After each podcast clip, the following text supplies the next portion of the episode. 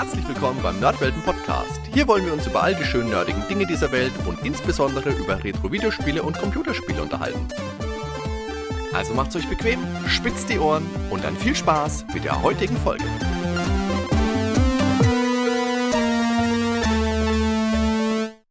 Servus Daniel. Grüß dich, Hardy.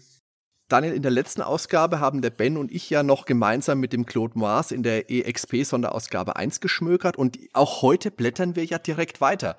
Und der Grund dafür ist zum einen, dass ich ja schon seit, ja, seit einer gefühlten Ewigkeit mal eine durchgeblätterte Episode zu einer Videogames-Ausgabe machen wollte, weil das eben mein erstes Spielemagazin war und neben der Powerplay das Magazin, über das ich meine Informationen so bezogen habe. Und der wesentlich triftigere Grund aber ist, dass wir heute auch prominente Unterstützung ins Boot geholt haben. Und zwar eine, eine Legende des Videospieljournalismus, Spielveteran im wörtlichsten Sinne und natürlich auch als Teil des Spieleveteran-Podcasts. Ein herzliches Hallo nach Vancouver. Hallo, Heinrich Lehnhardt. Hallo, Deutschland. Na, dürft ihr noch aus dem Haus raus? Alles wohl auf? Danke für die Einladung. so, immerhin zum Einkaufen und so dürfen wir noch raus, ja. Geht eigentlich noch aktuell. Ja, und zum Spazieren gehen. Also ganz toll, dass du heute mit dabei bist. Wir haben dich im Podcast ja quasi im Geiste schon öfters mal dabei gehabt, weil wir ganz oft aus Spiele, äh, Spieletests zitieren, die dann in der Regel auch häufig von dir stammen. Und deswegen freut es uns ganz besonders, dich auch mal in Persona mit dabei zu haben. Ja, vielen Dank. Äh, eine große Ehre. Äh, wobei, also die Videogames äh, muss ich ja gleich noch dazu erwähnen, dass ich die äh, so mit aus der Taufe gehoben habe.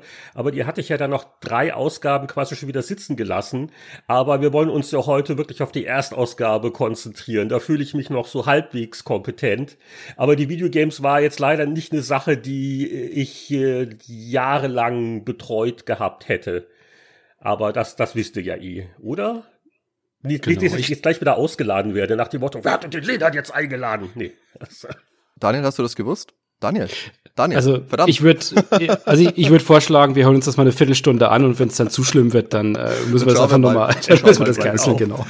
dann machen wir zwei weiter, Hardy, passt auch.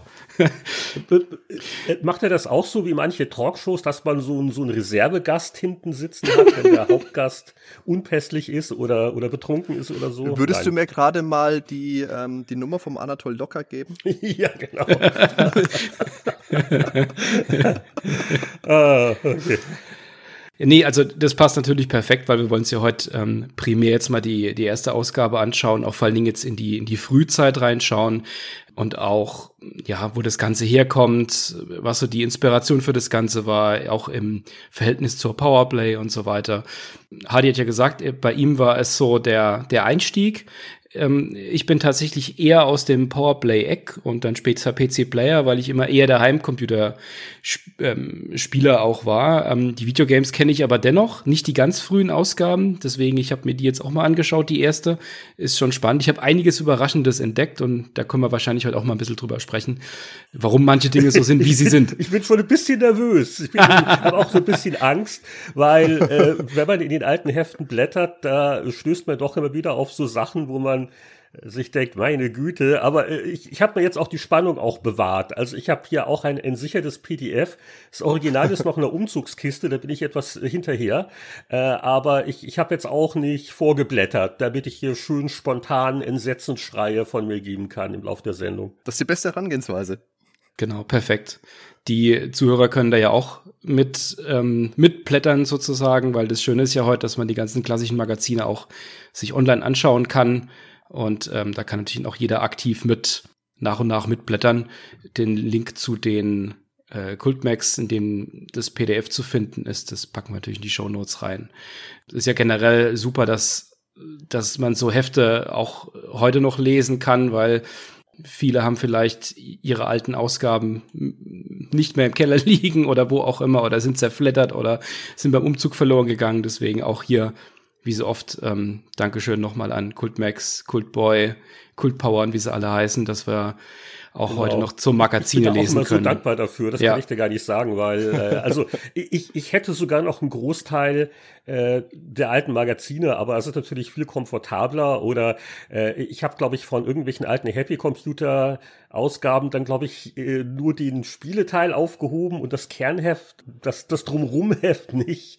Und da bin ich auch mal ganz glücklich, wenn ich dann solche Sachen zumindest online in PDF-Archiven äh, wieder vor Auge kriegen kann und bin aber auch äh, ganz erstaunt. Also das hätten wir uns damals nicht träumen lassen, als wir da angefangen haben dass Jahrzehnte später es möglich sein wird, einfach mal so, äh, ne, so eine digitale Version vom Heft. Man, hätten wir uns mehr Mühe gegeben, wenn wir das geahnt hätten, dass zukünftige Generationen das noch lesen können. Ja, aber vor allem auch die Generation, die es gelesen haben und wie ich einfach bei einem Umzug dann, warum auch immer, alles mal entsorgt haben. Also ich habe tatsächlich nur die erste Videogames, die ich damals hatte, die habe ich noch. Alles andere ist leider fort. Und das tut weh, ganz oft. Weh. Ja, es ist, es ist lustig. Ne? Man, man geht so auch durch Phasen im Leben. Ich sollte ja auch das Alter jetzt erreicht haben, wo so die irdischen Besitztümer eh nicht mehr so wichtig sind.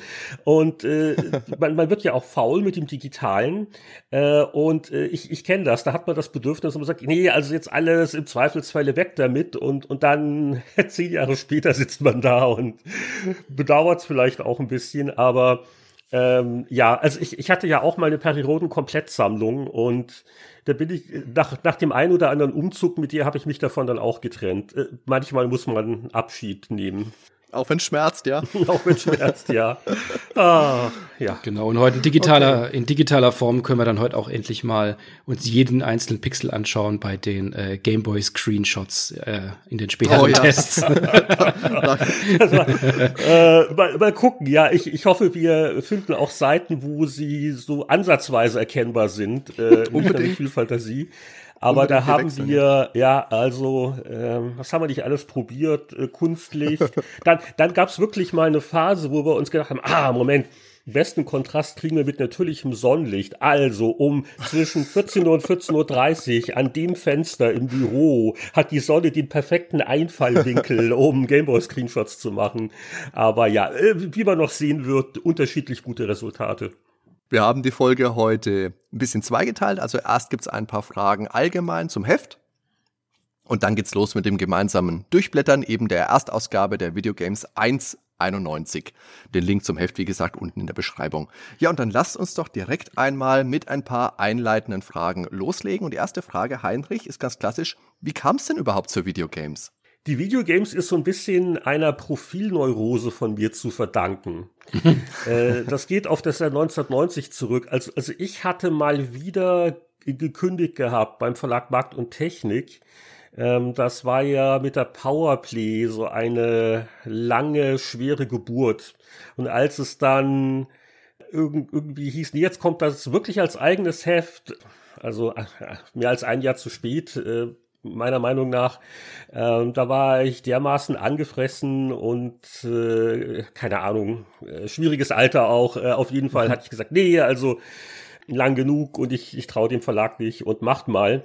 Aber ich bin ja dann doch hängen geblieben. Also ich hatte mal ganz äh, wilde Pläne gehabt, da so, so Ende 89, Anfang 90 und äh, nach Hamburg ziehen und da war eine berufliche Möglichkeit gewesen, aber habe ich dann kalte Füße bekommen und auch so privat. Äh, naja, wie das halt so ist, lange Rede, kurzer Sinn.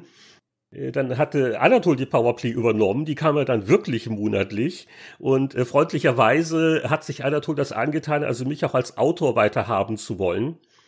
Äh, was ich aber dann auch gemerkt habe, ich hatte auch ein bisschen das Psychologische unterschätzt. Ne? Also das, das erste eigene Heft sozusagen. Und äh, jetzt ist man halt nicht mehr der Papa, der die Verantwortung hat. Ähm, und ich glaube, dass das ich will jetzt hier nicht Therapie im Nachhinein machen, es läuft auch jetzt heute auf Netflix, äh, aber ich, ich glaube, dass das schon mit ein Antrieb war für mich, abgesehen davon, dass ich halt auf einmal im Modus freier Autor war und ne, je mehr man Möglichkeiten hat, desto besser. Aber ich glaube, das hat mich psychologisch schon irgendwie angetrieben, zu sagen, ach, jetzt, jetzt machen wir mal vielleicht noch was Neues oder, oder ein weiteres Projekt. Mhm. Und ähm, der Verlag war, nachdem die Powerplay dann doch sehr schnell sehr gut lief, dem auch gar nicht mehr so unabgeneigt gegenüber. Also das, das ist so, was ich grob zusammenkratzen kann. Äh, und dann, ja, dann habe ich halt äh, sicher mit Anatolen auch mal, auch mit irgendeinem Verlagsleiter, weil Anatol war natürlich dann schon auch der Chefredakteur vom Impressum hier, weil ich war ja nur Freier, ich war nicht angestellt. Äh, aber da habe ich das äh, Konzept wohl äh, sicher zusammen mit anderen Kollegen gebastelt, aber es ist leider nicht überliefert. Ich dachte, vielleicht finde ich was so im, im Word-Keller auf der Festplatte. Aber ich habe leider da keine Papiere mehr gefunden. Weißt du noch, wie ihr da rangegangen seid an die Videogames? War das mehr so eine Art, wir machen jetzt einfach mal eine Powerplay für Videospiele oder wir ziehen jetzt was äh, komplett Neues hoch, was da eure so Intentionen waren? Ja, so ein bisschen schon. Also ich meine, die, die Powerplay-Ähnlichkeiten, äh, die sind ja nicht zu übersehen, aber äh, die Überlegung war folgende. Es war ja eine absolut irre Zeit, weil alles am explodieren war. Also der, der Gedanke wuchs halt so sicher schon so im, im Lauf des Jahres 1990 heran, so im Herbst, weil wir haben halt gemerkt, dass nicht nur die Videospiele jetzt auch in Deutschland wirklich bedeutsam werden. Die 16-Bit-Generation war am Kommen. Und äh, was aber auch ganz wichtig ist, das war der Nintendo Game Boy. Äh, weil wir hatten äh, just, ich glaube im Frühjahr 1990 in der Powerplay, da war so unser erster Testartikel zum Game Boy mit äh, Modulen, die man halt noch aus Japan importieren musste. Es gab noch nicht mal einen Termin, wann das überhaupt in Deutschland rauskommt, das Ding. Aber auch äh, das war sehr faszinierend, weil Nintendo da auf einmal was, was völlig Neues noch äh, gebracht hat. Wirklich so ein, ein Unterwegsspielgerät. Ist jetzt für die jungen Leute vielleicht ein bisschen schwierig nachzuvollziehen, warum das so aufregend war, weil wir haben ja alle unsere Smartphones dabei. Aber Ne, äh, das war damals, ich weiß nicht, ich seid ihr alt genug? Ja, oder? Könnt ja, selbstverständlich, voll dabei war ich. Voll das, dabei. Das war doch irre, die Vorstellung. Ja, ja für mich war das, mitnehmen. genau, ja. Das war so dieses, ähm, man war das gewohnt, mit diesem, an der klobigen Kiste da zu, daheim zu sitzen, was ja eh noch so alles so rudimentär war. Also ich bin jetzt so mit dem C64 vor allen Dingen sozialisiert worden. Äh, aber das dann wirklich in der Hosentasche zu haben und ähm, klar mit vielen Einschränkungen, aber das, das war äh, ein absolutes technisches Wunder damals. Es war vor allem auch ein Argument, weil du zur Mutter sagen konntest, hier, ich gehe damit auch vor die Tür, ich komme damit an die Luft. Du hast nichts gesehen, aber gut, das ist die andere Geschichte. Das ist frühe Pokémon Go, ja. Ja, und, und halt mit Tetris als diesem genialen Spiel und mit Linkkabel. Gut, also, also man hatte das Gefühl, Moment mal, da, da, da ist das Marktwachstum. Da passiert was. Das wird unglaublich viel und unglaublich mehr. Und äh, das waren auch äh, so oft die Spiele, die man privat gerne gespielt hat als Redakteur. Also die, die Qualität mhm. war schon äh, ziemlich hoch. Bei äh, zu den Heimcomputerspielen sage ich mal, da war so in, in der Relation natürlich auch sehr viel Mist dabei. Und die Dinger, die überhaupt dann rauskamen bei uns als, als Videospiele, ne, also da, da merkte man schon, also das war natürlich quantitativ viel weniger, als jetzt, was da im Monat der neuen Amiga-Spielen rauskam. Mhm. Ähm, aber die durchschnittliche Qualität von den Dingern war halt sehr hoch. Also äh, da war schon auch so eine, äh, da natürlich die Eigenmotivation, oh, damit beschäftige ich mich gerne. da will man dann auch was äh, drüber schreiben. Und äh, ja, im Nachhinein gesehen äh, ist es schon erstaunlich, dass der Verlag darauf eingestiegen ist, weil nachdem man so lange die, die Powerplay hatte verhindern wollen, aber ich weiß auch nicht mehr, wieder auch welche Verlagsleiter und äh, Markt und Technik und das war ja auch eine bewegte Geschichte. Da war man doch wohl schnell pragmatisch und äh, hat sich gesagt, äh, oh, Moment mal, ja, äh, Spiele, äh, Hefte, äh, von denen wir jahrelang immer gesagt haben, ach, sowas brauchen will doch keiner. Das ist die Zukunft, das wird den Verlag retten. Und wahrscheinlich war man deswegen äh, nicht abgeneigt, das zumindest mal zu probieren. Und äh, es war ja wohl auch so ein bisschen, auch mal so ein bisschen, ähnlich wie ja die, die Powerplay mal angefangen hat, 87, als ein Special von Happy Computer, mhm. fing ja die Videogames an, so als ein Special von Powerplay. Ja, genau. Äh, steht ja auch eine Nummer eins äh, auf dem Titel und jetzt noch nicht ein genauer Monat. Und ich weiß gar nicht, waren das zweimonatlich? Kann das sein? Irgendwie sowas, ne? Also es kamen die ersten zwei Jahre, meine ich, kamen äh, vier Ausgaben mhm, raus. Ja. Ich, glaube Quartals. Erinnere. Ja. Ich meine im Quartal. Ja, und ja. dann ist es aber, ich glaube, ab 93 oder so ist es dann häufiger geworden. Ich ah, glaube, ab der, siehst du mal.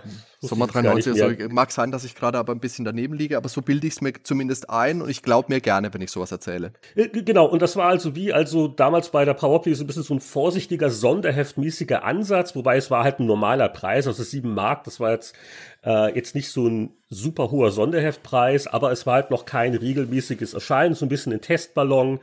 Und äh, ja, und da wurde halt gesagt, dass das kann man machen. Und ähm, Ich habe jetzt Anatol nicht mehr gefragt, aber offensichtlich hat er ihm die, seinen Segen gegeben.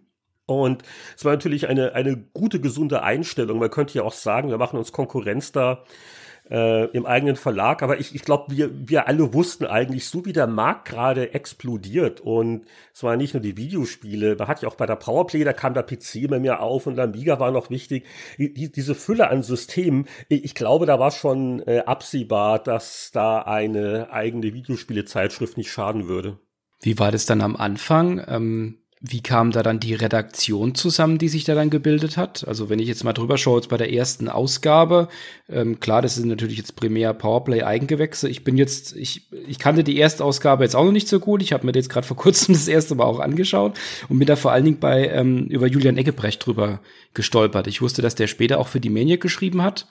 Ähm, wie, wie war das damals? Also waren das quasi intern aus der Powerplay, dass sich da einige die da Interesse hatten, zusammengeschlossen haben auch und dann noch externe Unterstützung dazu geholt haben? Ja, wir haben natürlich zum einen videospielaffine Kollegen angehauen, da halt mitzumachen, weil es auch nicht so unüblich äh, in den Verlagen, dass man halt nebenbei oft ja noch ein Sonderheft gemacht hat, ne, die äh, die Powerplay Jahresendsonderhefte kennt man auch, da war also immer was zu tun. Und äh, was aber jetzt für uns relativ ungewöhnlich war, dass wir wirklich mit, mit freien Autoren noch gearbeitet haben. Gut, wobei, gut, ich war natürlich ein freier Autor auf einmal. Ähm, das darf man nicht unterschätzen. Aber bei Powerplay hatten wir doch immer sehr viel Wert drauf gelegt, dass wir eine, eine feste interne Redaktion haben. Ähm, einfach wegen der Qualität und der Sicherheit, ne? irgendwie zwielichtigen Freien, die dann ja, Raubkopien in Umlauf bringen oder wo man auch die die Wertungskonferenz nicht so gut machen kann, um da das genau zu definieren.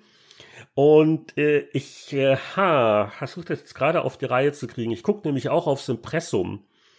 Also, wir hatten, äh, hatten Anatol, wir hatten Martin, der war damals schon stellvertretender Chefredakteur. So. Ich bin der Projektleiter. Das klingt schon mal wichtig. also da merkt man auch. ähm, und ja, Redaktion, also Winnie und Michael, das waren halt dann noch die weiteren Redakteure, die mitgemacht haben. Und Julian Eggebrecht und Stefan Engelhardt. Den Julian, den kannte man natürlich von Factor 5. Ja. Und äh, da, da wusste man auch natürlich die spielerischen Vorlieben. Der kannte sich halt wirklich sehr gut aus und, und auch wirklich up to date mit äh, irgendwelchen Importen und so weiter und so fort. Und es gab sicher mal fünf Minuten Bedenken nach dem Motto, ist das dann koscher, wenn der nebenbei noch als Freier für uns schreibt, aber er ist ja auch bei Factor 5 involviert, aber gut, äh, wir, wir, haben ihn ja jetzt nicht seine eigenen Spiele testen lassen. Das war so eine Geschichte. Und der Stefan Engelhardt, ich versuche mich zu erinnern, wessen Bekanntheit der war. Das war halt auch so, der eine kennt den anderen. Okay.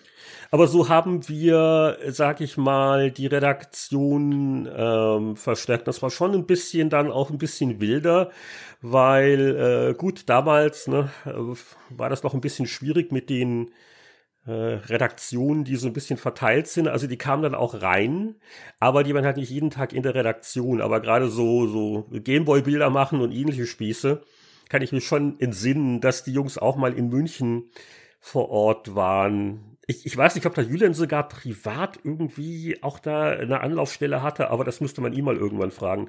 Das kriege ich nicht mehr auf die Reihe.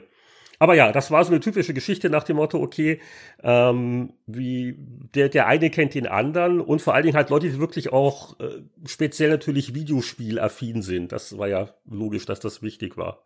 Gab es dann da auch, wenn man sich da auch als, also hat sich das auch wirklich eine, wie, eine, wie eine feste Redaktion dann auch angefühlt, anfangs in diesem Projekt, dass man da auch, ich weiß nicht, vielleicht bei der Erstausgabe noch nicht, aber ob es da schon so eine ganz eigenen Vibe gab und oder vielleicht auch ähm, Konkurrenzdenken zur Powerplay? Wie kann man sich das vorstellen? Äh, nein, wir hatten noch keinen eigenen Vibe. Also es, es war äh, Powerplay, es war ja auch quasi in der Powerplay-Redaktion und äh, es waren ja auch größtenteils Leute, die auch bei Powerplay mitgemacht haben. Äh, plus halt ein, ein paar Freie. Es fühlte sich wirklich eher an wie, was ich vorhin schon meinte, so, wir machen jetzt noch ein Sonderheft oder noch, noch ein Sonderprojekt weil auch für, für Leute wie, wie Martin oder Michael oder Winnie, äh, das lief ja auch neben ihrer Powerplay-Arbeit. Also zu dem Zeitpunkt hatte die Videogames-Redaktion jetzt noch keine eigene Identität oder die eigenen Vibes. Ähm, das kann man, glaube ich, sagen. Und wie kam es denn dann zur Namensgebung? Ich meine es natürlich bei Powerplay, da schwingt noch subtil der Eishockey-Vibe mit. Und ähm, Videogames ist ja doch eine Spur generischer. Ja, äh, mit dem Titel ist das immer so eine Sache, ne? Also, wie kapiert der Leser das? Und das war einfach der naheliegende Name, der die größte Verständlichkeit hoffentlich hat draußen im Land. Eine Sache, die man sich, glaube ich, auch dachte damals, äh, war, dass das vielleicht noch eher ein etwas jüngeres Publikum ist. Also so, so Games, so ein flapsiges Wort, was man in der Powerplay eher gemieden hat das, das hat da schon irgendwie Sinn gemacht. Und ja, also es ist, äh, hast schon vollkommen recht, äh, generischer geht's ja nicht. Aber um mal hier eine Anekdote auszugraben, wie schwierig das mit so einem Titel sein kann, ist, ähm, wir haben, nachdem das Heft am Kiosk war, irgendwann eine Information von den Kollegen aus dem Vertrieb bekommen. Die waren unglücklich, über das, was sich an vielen Kiosken und Zeitschriften Auslagen abgespielt hat. Denn äh, mancher Kioskbesitzer hat nur Video gesehen und hat das Heft nicht etwa bei den Spielemagazinen hingestapelt, sondern bei den Videoheften. Ah. Also, okay. Mhm. das war äh, noch nicht so ganz wie heute, dass jeder gewusst hat, was ein Videogame ist. Ne? Das war, ah, Video, das ist VHS und Video 2000. Alles klar. Und das ist dann auch der Grund, warum ab sofort das Video in den nächsten Ausgaben immer weiter geschrumpft ist auf dem Titel. Mhm. Okay. aber ja, also es, es, war, es, war, es war nicht der kreativste Titel, aber äh, der mit der höchsten Verständlichkeit hatten wir gehofft. Hat sich dann die Arbeit ähm, anders angefühlt innerhalb von diesem, also wie hast du schon gesagt, einen eigenen Vibe gab es noch nicht, weil das war ja tatsächlich eher ein eher so ein, äh, eine Auskopplung, wenn man so will, oder so ein separates Projekt mit, mit weiteren noch. Aber war, war ein anderes Vorgehen? Gab es da irgendwie Unterschiede zur, zur Powerplay oder war das alles sehr ähnlich von der Arbeit her?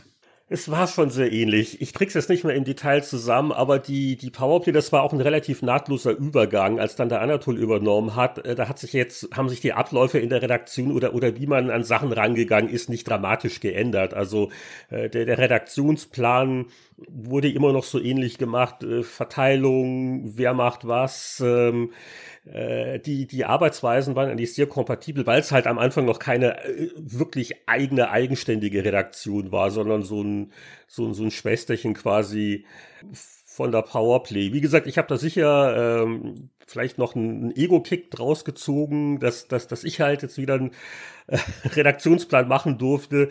Äh, hat sich dann auch schnell wieder gelegt, diese Aufregung. Ähm, aber äh, nee, es, es, es, war, es war wirklich ein ein Ableger der Powerplay äh, zu Beginn. Und also dann später war das sicher ein eigenes Team, eine eigene Redaktion, eine eigene Identität, aber dazu kann ich nichts sagen. Da waren auch äh, natürlich viele Kollegen, die später das Heft geprägt haben, noch nicht dabei. Also am, am Anfang war das alles noch so ein bisschen Powerplay Junior. Okay, dann lass uns doch mal mit der Powerplay Junior, nein, in äh, der Videogames mit den Blättern beginnen. Das ist ja auch ein interessanter Titel gewesen, wenn man mal drüber nachdenkt. Powerplay Junior, klar. Genau. Okay, also, also, jetzt muss ich aber sagen, das hat ja ein bisschen Tradition bei uns gehabt, weil ja die allererste Powerplay, also das, das Special im November 87, das war ja auch so ein äh, generisches Weltraummotiv. Und da, da ja. kann, kann man nichts falsch machen. Mit Joystick, ja. genau. Und ich wüsste jetzt aber gar nicht, war, war das eine Artwork oder war das auch von der Agentur? War das irgend so ein Nemesis hier? Nee. Habt ihr erkannt, was das sein soll auf dem also, Titel? Also an ein Spiel erinnert mich das nicht. Nee. Es erinnert mich ein bisschen an die Verfolgungsszene aus äh, Star Wars, eine neue Hoffnung natürlich. Hm. Aber ich glaube, aus einem Spiel direkt, zumindest mir, wäre das nicht vertraut. Ich spicke jetzt im Impressum. Also, ah, der Friedemann Porsche war der Art Director, okay. Layout, alle möglichen Leute, Rolf hat auch mitgemacht. Titelgestaltung Wolfgang Berns. Bildredaktion? Nee, das muss irgendeiner gemalt haben. Das ist, glaube ich, keine Spiele-Artwork. Ansonsten wird man es wahrscheinlich da reinschreiben, oder? Gute Frage. Also mir kommt irgendein mir Hörer das also erkennt. Genau, ja. um eine Postkarte.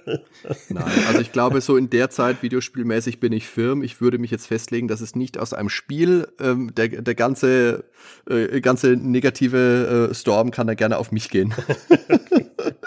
würde mich da festlegen. Aber ja, ist ein nettes Cover hier. Weltraum geht immer. Weltraum, ja genau. Also auch das sehr generisch. Und ich glaube, so, so wegen dem Wiedererkennungswert haben wir noch so einen kleinen Mickey Mouse Screenshot da noch da rein. Das passt genau. nicht so wirklich zusammen. Steht noch Exit drauf. Im Nachhinein gesehen vielleicht nicht die geschickteste Wahl, ja.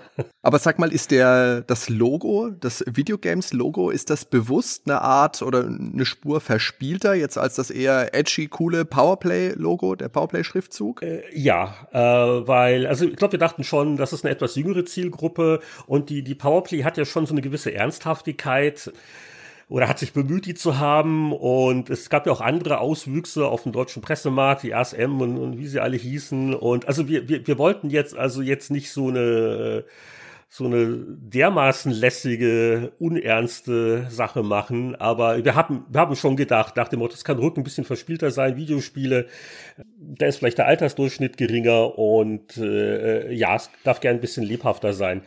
Ich weiß jetzt gar nicht mehr, wer von den ganzen Leuten aus dem Impressum das gemacht hat. Also so, so Logo-Entwicklung ist ja meist was, das ist ja schon, ne, also ja, da werden ja gerne Experten äh, ja. rangezogen. Aber ich, ich denke mal, da war sicher der, der Friedemann äh, involviert, der damalige Art Director. Ähm, der hat so einiges an Logos auch im, in seiner Karriere gemacht. Aber ich, ich kann es nicht mehr genau zuordnen, wer die, das Logo entworfen hat. Was auch auf der ersten Seite schon direkt auffällt, was ja häufig in der Zeit jetzt noch war, ist, ähm, und unterhalb von neu steht ja groß drauf Tests, Tipps und Tricks. Also dieser Fokus, also dass man das auch auf die Titelseite geschrieben hat, von den Tipps und Tricks, die noch mit drin sind, das war ja damals ein großes Thema, in der Powerplay ja auch, ne? Ja, das wussten wir auch von jeder Leserumfrage. Also die Rubriken, die immer alle forderten, dass wir da mehr davon machen, waren immer die Tests und die und die Tipps und die Tricks. Äh, ja, ich, ich weiß, also, also wenn ich heute abends was spiele, greife ich mal kurz zum Handy und google mal was, wenn ich wo hängen bleibe. War damals ein bisschen schwieriger, wie wir alle noch wissen. Und äh, gerade auch für den Videospieler, und es gab halt immer mehr Sachen mit so Passwortcodes und so, ne? Äh, äh, klar, mhm. also Tests und Tipps und Tricks. Fällt doch jetzt auf, sieht auch ein bisschen bescheuert aus. Also ganz oben steht noch mal fünfmal noch Test drüber, über dem Logo. ja. äh, also wie so eine Last-Minute-Aktion. Okay, was, was ist jetzt unsere Identität? Weil hier der Claim, das große Magazin der Videospiele. Ja? Und da haben wir noch mal fünf. Also äh, ich weiß nicht warum, aber so in letzter Sekunde haben wir wohl doch äh, beschlossen, okay, das ist so die Hauptaufgabe. Und gerade gra weil ja diese Spielmodule teuer und schwer kopierbar sind, da ist ja, es ist noch wichtiger als eigentlich bei der Powerplay, äh, dass wir die Leute wirklich beraten nach dem Motto, was ist das Geld wert? Jawohl. Sieben Mark hat sie gekostet, das hast du vorhin schon mal gesagt. Der Fokus ganz klar auf den enthaltenen Systeme. Game Boy ist mit drin, Master System, Mega Drive, Nintendo, PC Engine, links den Castle of Illusion Screenshot hast du auch schon angesprochen. Und was die ersten Videogames-Ausgaben auch immer durchgängig dabei hatten, war ein Aufkleber im Heft der auch immer prominent beworben wurde mit unterschiedlichen Taglines. Super, umsonst, gratis. W wann hatten wir denn unseren ersten Aufkleber? Also das war nämlich eine von den Sachen, die ein gutes Preis-Leistungs-Verhältnis hatten. Weil, also wenn du, wenn du im Verlag ankommst mit solchen Sonderwünschen, ja, dann, dann musst du dich ja erstmal rechtfertigen vor griesgrämig dreinblickenden Managern und, und, und Vertriebs- und Verlagsleuten und die Produktion, die also, wenn sie nur an die Kosten denkst, schon wieder ein paar Haare äh, ausreißt. Ähm, und so der Aufkleber, ich krieg jetzt nicht mal die genauen Beträge zusammen. Äh, aber der war gar nicht so teuer, aber der, der hatte schon so eine gewisse Wertigkeit. Also so Aufkleber und Poster war immer die Diskussion, die wir hatten. Und, und wir hatten, war das nicht in Lemmings Aufkleber gewesen? Wir hatten einen in der Powerplay mal gehabt, vor, vor nicht allzu langer Zeit. Und da hatte man wohl das Gefühl, das kam gut an bei den Leuten und die Kosten waren auch nicht so schlimm. Also ich hatte damals den Simon Belmont Aufkleber aus der 1,92, den hatte ich jahrelang auf meinem Etagenbett kleben. Hat sich bewährt, ja. Siehst du mal. Jetzt, jetzt ist natürlich die Preisfrage. Oh, jetzt habe ich aber gespickt schon hier im Inhalt. Also ich wäre nicht drauf gekommen, was war denn auf dem Aufkleber? Klacks war drauf. Okay, also ich musste nachgucken, ja. Tatsächlich. Ja, Klacks-Aufkleber. Ja gut, dann würde ich sagen, lasst uns doch mal beginnen, ein bisschen reinzublättern. Fangen an mit einer Mickey Mouse Werbung, die brauchen wir jetzt nicht unbedingt. Ah, da haben wir ihn schon. Das Editorial von und mit Heinrich Lehnhardt, der so ein bisschen subtil einen verschmitzten Blick auf die Seite wirft. Weil äh, auf der Seite, da steht der Rest der Redaktion und bald die Fäuste und beschwert sich, dass es kein Gruppenfoto ist. Also, also die, die Kollegen haben ja den Kopf danach gewaschen, absolut berechtigt. Äh, weil äh, wenn wir mal so ein Teamfoto hatten, was halt wirklich ein Teamfoto, und hier äh, dachte ich mir auch, hat man ja auch in anderen Magazinen oft genug gesehen, na ja, ähm, ich bin zwar nicht der Chefredakteur, aber der Projektleiter, ich bin wichtig und äh, ich habe ich hab das irgendwie so auf den Weg gebracht oder ich war zumindest äh, penetrant genug, dass andere Leute das ähm, entschieden haben, das zu machen. Und da habe ich mir gedacht, ach ja, das kann man mal machen. Ich, ich, ich fand das auch ähm, witzig. War das der Wolfgang Berns, wer das layoutet hat, also mit dem V und links der Text und äh, das Screenshot. Und das, das passte optisch schon ganz gut. Und ja, genau, da habe ich mir gedacht, ach ja, das kann man schon mal bringen, warum nicht? ähm, aber die äh, Kollegen, als sie das dann gesehen haben, waren etwas enttäuscht und deswegen gab es ab der zweiten Ausgabe auch wieder Gruppenfotos. Mhm. Auch wenn ich dann nicht mehr so verschmitzt zur Seite geguckt habe, weil man kann nicht alles haben. Aber ich glaube, das war auch so ein bisschen so der Stil, in dem früher die Fotos gemacht worden sind. Also ich kann mich dran erinnern, ich meine, meine Mutter hat mal eine Phase gehabt, wo sie gesagt hat, man schaut nicht direkt in die Kamera. Ich äh, weiß auch nicht, man habe ich ja noch Haare gehabt, äh, äh, ob, ob das jetzt Absicht Man erkennt es gar nicht, nee. Oder, oder war das ein Outtake, dass ich äh, und dann hat man am Ende gesagt, ach ja, das ist mal, ist mal was anderes. Aber Mann, und die, äh, die Hemden, die ich damals getragen habe, du, ich sag's dir. Kunstwerke. Ja, und was, was haben wir denn da geschrieben? Was war denn die Ausrede? Ah ja, siehst du mal, genau, siehst du, Millionen von Menschen, der Gameboy, genau, siehst du, das war so eine, so eine Sache. Und äh, die modernen Freudenspender, ein Videospielfieber in Deutschland. ähm, ja, das erste Magazin, bla bla bla, Special von Powerplay, Okay, gut, weil das keine neuen Erkenntnisse drin. Das ist das übliche Blabla. Editorial schreiben ist, ist schwierig. Es ist, es ist immer so ein bisschen peinlich, was dann rauskommt, aber gut. Ja, dann geht's weiter mit Werbung. EA, PGA Tour Golf. Ja, EA hat ja damals einiges ähm, auf Mega Drive rausgehauen, nachdem sie ja, ja da Sega ein bisschen erpresst haben nach dem Motto, wir machen jetzt unsere eigenen Module. und Sega wurde da genötigt, das irgendwie dann gut zu heißen. Und äh, da hatte EA natürlich auch ein bisschen einen Vorsprung, weil sie ja doch auch einiges auf Amiga gemacht hatten. Das heißt, so der 68.000er, ne, das kannte man. Und äh, ja, da ist EA auch groß und reich damit geworden. Das war damals eine, eine weise Entscheidung. Naja, und die Ursprünge von FIFA Soccer liegen ja auch auf dem Mega Drive. Das erste FIFA ist ja damals fürs Mega Drive oh ja, erschienen. Ja, absolut. Ja, das, das weiß ich noch. Ich das das erste Mal gespielt habe auf irgendeiner Messe. Das war äh, sehr beeindruckend. Genau. Hier wird auch ausgelobt, der Mega Drive Batterie Backup kann die Daten von bis zu 22 Golfern speichern. Das ist doch mal was. Das ist ordentlich, ja. so, dann kommen wir zur Inhaltsübersicht.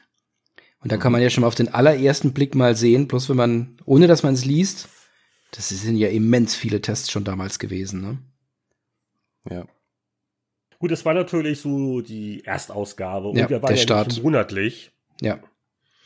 Und äh, da hat sich natürlich einiges äh, angesammelt und äh, wir haben ja auch schon am Anfang gerne auch Importspiele getestet äh, was äh, die Firmen nicht immer so toll fanden, aber wir wussten halt, dass es für die Leser sehr interessant ist, äh, schon Eindrücke zu lesen und Bilder zu sehen von Titeln, die erst später, wenn überhaupt, in Deutschland offiziell ähm, erscheinen würden.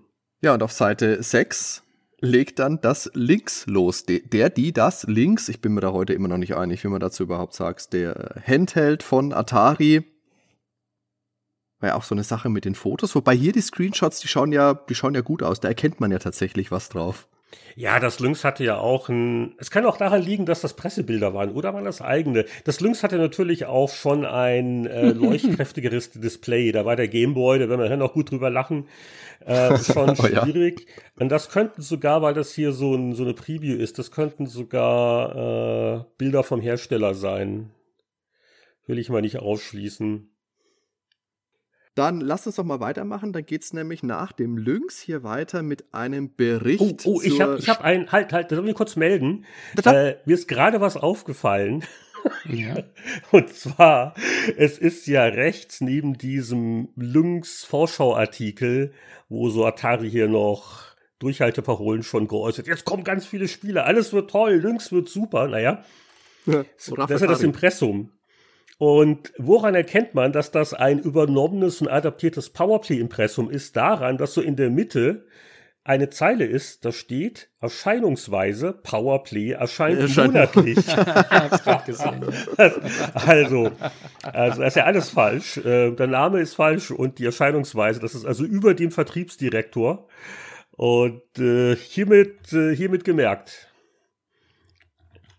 Ähm, wär mir jetzt kann man nicht aufgefallen. Das heißt, das heißt also, die Videogames hat am Anfang nicht das komplette Lektorat benutzt von der Powerplay. Gut, das war eh so das Markt- und Technik-Standardimpressum. Also alles, was so in Richtung ähm, übergeordnete Abteilungen geht, da waren ja dieselben Namen in allen Heften drin. Also die, die Redaktion war immer spezifisch, aber wir hatten ja alle dieselben ja, die, diese ganzen Managementpositionen, Leiter hier, Leiter dort, ähm, Vertrieb, Produktion, dass man immer dieselben Namen, ja, ja. Also jetzt dann, wie gesagt, ein Pressebericht über die Spielwarenmesse in Nürnberg. Und da warst du persönlich vor Ort. Ich? Und das war ja auch Tatsächlich. HL, HL würde ich behaupten, bist ich hab, du. Ich habe nämlich eben nur Winnie auf dem Foto gesehen. Einer muss das Foto ja gemacht haben. Einer muss es gemacht, richtig. Ah, ich, ja, das zumindest, war, ah. zumindest der Bericht ist von dir, ja. Interessant, interessant, siehst du mal, nee, also da, äh, äh, ich kann mich ja dunkel dran. War das meine erste Spielwarenmesse? Ja, die, aber das stimmt, für, für den Videospielebereich war das einige Zeit lang eine gar nicht unwichtige Messe in Deutschland, ne? Weil mhm. halt da die, die Nintendos und die Segas waren. Und aber ich habe jetzt leider keine Nürnberg-Anekdoten mehr, die ich hier auf die Reihe kriege. Macht gar nichts. Äh, drei Entwickler wirst du gegessen haben, das reicht schon. Dann Lizenz zum Spielen. Acclaim setzt für das zweite Halbjahr auf große Namen, Double Dragon 3 und The Simpsons. Und da hat mir am besten gefallen, so im äh, zweiten, ähm, in der zweiten äh, Säule unten wird ja noch darauf hingewiesen, wenn im Herbst die Reihe auch bei uns im Fernsehen startet, Klammer auf ZDF. Das waren ja noch Zeiten. Aber ja, früher liefen die Simpsons wirklich zusammen mit Alf im ZDF. Kann man sich heute ja nicht mehr vorstellen. Ah, ja, ja, stimmt, das ist gut, gut erkannt, ja, nach dem Motto, ähm, die, die gab's ja noch nicht, aber man, man hat, glaube ich, schon so, so mitgekriegt, so ein bisschen in den Printmedien noch, ah, was, was sind gerade in den USA für Serien? Hm. Und das waren ja damals gigantische Zeiträume, die das gedauert hat, wenn überhaupt dann sowas auch im deutschen Fernsehen dann lief. Und die, die Simpsons waren schon ein, ein großes Gesprächsthema. Das war ja unglaublich, äh, rebellisch und mutig und avantgardistisch und respektlos und überhaupt. Ja. Und äh, das hat ja dann Acclaim im Laufe der Jahre alles sehr gut, naja, nicht, nicht, nicht gut im Sinne von Qualität der Spiele, aber gut im Sinne von Mehrung des Kapitals ausgebaut. Ausgiebig, ja, oh ja. Also ich kann mich dran erinnern, dass ich echt großer Simpsons-Fan war. So die ersten, sagen wir mal, sechs, sieben Staffeln fand ich absolut großartig, aber die Spiele, oh, Game Boy, NES, genau. C64, genau, Super perfekt, Nintendo. Pass auf, genau. Ah. Also ich sage immer, äh, äh, während der achten Staffel ist es irgendwie eingeknickt und es hat sich nie wieder erholt. Ich weiß mhm. nicht, welche Autoren dann weg waren oder irgendwann geht die Ideen halt aus. Aber genau das, so, also die, die ersten sieben und die, die achte noch. Und dann habe ich da auch äh, das Interesse verloren. Aber die, äh, die frühen Simpsons-Staffeln, ich habe irgendwo noch da meine, meine DVD-Box-Sets, ja, äh, die genau. kann man sich angucken. Was ist deine Lieblingsfolge? Oh, ich habe keine bestimmte Lieblingsfolge, aber ich, ich war früher, also ich, ich habe dann auch mehr äh, in den USA mir immer irgendwie auch dann so, so Bücher, die Episodenguides äh, besorgt. Den mhm. habe ich jetzt jetzt nicht nicht zur Hand. Aber ähm, könnte ich jetzt auch nicht eine eine bestimmte Episode jetzt nennen Weil in den ersten Staffeln ist also fast, fast jede fantastisch. Ja, das ist richtig. Aber ich, ich hebe ja immer Kampf um Bobo hervor. Das ist die mit äh, Mr. Burns Teddybär Bobo. Ah, okay. Die finde ich richtig, ah, richtig ja, gut, ich, richtig lustig. Genau, ja. Ich glaube, da hätte ich noch ja, ein, zwei andere. Ich, ich, ich werde mal noch einen Episodenguide studieren. Komme ich auf dich zurück. Alles klar, dann machen wir gleich direkt weiter. okay. Auf der nächsten Seite kommen wir etwas, das sofort an äh, Legend of Zelda eher erinnert. Golden X Warrior. Ja, fürs Master Action System, richtig. Adventure. genau. Naja, das war so ein bisschen äh, tatsächlich, äh, sagen wir, inspiriert Ein von bisschen. Legend of Zelda. Aber es war Ein- auch ein gutes ein- Spiel, muss man sagen. Das war ein dreister. Klon, ja, ja, natürlich. Das war, das war richtig gut. Also, vor allen Dingen auf Master System gab es jetzt nicht so viele tolle Spiele.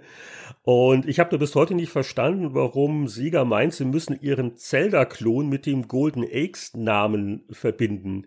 Weil da denkst du ja an alles Mögliche, nur nicht an Action-Adventure. Und Das stimmt und vor allem, das, das hat mich damals als Jungen auch irritiert, weil der Charakter, den man spielt, schaut ja aus wie Link aus Zelda mit Hörnchen, ganz komisch irgendwie. Und du hast aber diese martialischen Conan der Barbar-Charaktere eigentlich, die du ja mit dem Golden X-Namen verbinden würdest. Und das tatsächlich ist dann eher dieser japanische Chibi-Look, den du dafür bekommst.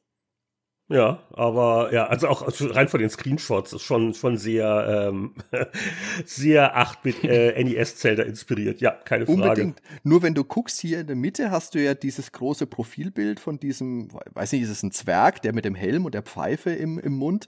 Der schaut ja dann doch ein bisschen anders aus. Der, der beißt sich da ein bisschen mit der Spielgrafik. Ja, Aber gut. Ja, stilistisch sehr, sehr gemein. Aber es war ein gutes Spiel, das weiß ich nämlich auch Ja, noch. ja. Das war so eins der wenigen, weil man war ja schon verwöhnt und da kamen schon 16-Bit-Sachen. Aber das war eins so der späteren Master System-Module, die habe ich auch noch privat gern gespielt. Aber es gab fürs Master System ja auch eine großartige Version von Ultima 4. Also Ja. ist von der Grafik toll, spielerisch auch schön. Also von den Konsolenversionen klar die beste, finde ich. Ist, Ähm, ist vor allen Dingen deutlich spielbarer aus heutiger Ja. Sicht als die Ja. Original-Computer-Version, weil sie hat natürlich auch äh, das User-Interface umstricken müssen. Die Heimcomputer Ultima 4, da lernen wir erstmal die Tastatur auswendig, ne? also welche Taste ist was. Aber äh, das Master System Ultima 4 hat ja richtig so Menübedienungen, auch so in den Gesprächen, ja, und, und auch äh, von den Farben ein bisschen knackiger. Ja, würde ich auch sehr empfehlen. Dann demnächst für eure Konsole auf Seite 12 Überblick, was kommt, wann. So eine Release-Liste. Auch immer gut, wenn man sich ein bisschen informieren will, was kommt, was kann ich gebrauchen. Und Starkiller. Starkiller-Comic, auch in der Videogames. Ja, genau. Auch, auch hier eine äh, äh, Powerplay-Verwandtschaft unübersehbar. Aber immerhin, wir haben uns noch einen Videospiel-spezifischen Gag ähm, einfallen lassen, der äh, Ach, das ist schon ganz niedlich. Ach, der Rolf Beuke, der, der, der, Rolf Beuke, mein Gott, der, der arme Kerl, weil wir kamen immer an, ne? Also wir, unsere lustigen Ideen und wir drucken das mal aus. Und hier, Rolf, mach mal. Und äh, es war natürlich schon sehr zeitaufwendig. Äh, vor allen Dingen, das hat er ja nicht hauptberuflich gemacht, er war ja Layouter und hat da ähm, uns immer noch immer schnell noch einen Comic machen dürfen. Und äh, nicht, nicht übel. Ja, äh, 200 Levels, 300 Obergegner, 400 Musikstücke, 500, das war damals ein Witz, ne? 500 Gigabyte ROM-Kapazität. Das ist heute ja eigentlich nicht so ungewöhnlich. Ne? Ähm, und wie kriegen wir das in den Modulschacht hinein? Ja, war gar nicht schlecht, ja.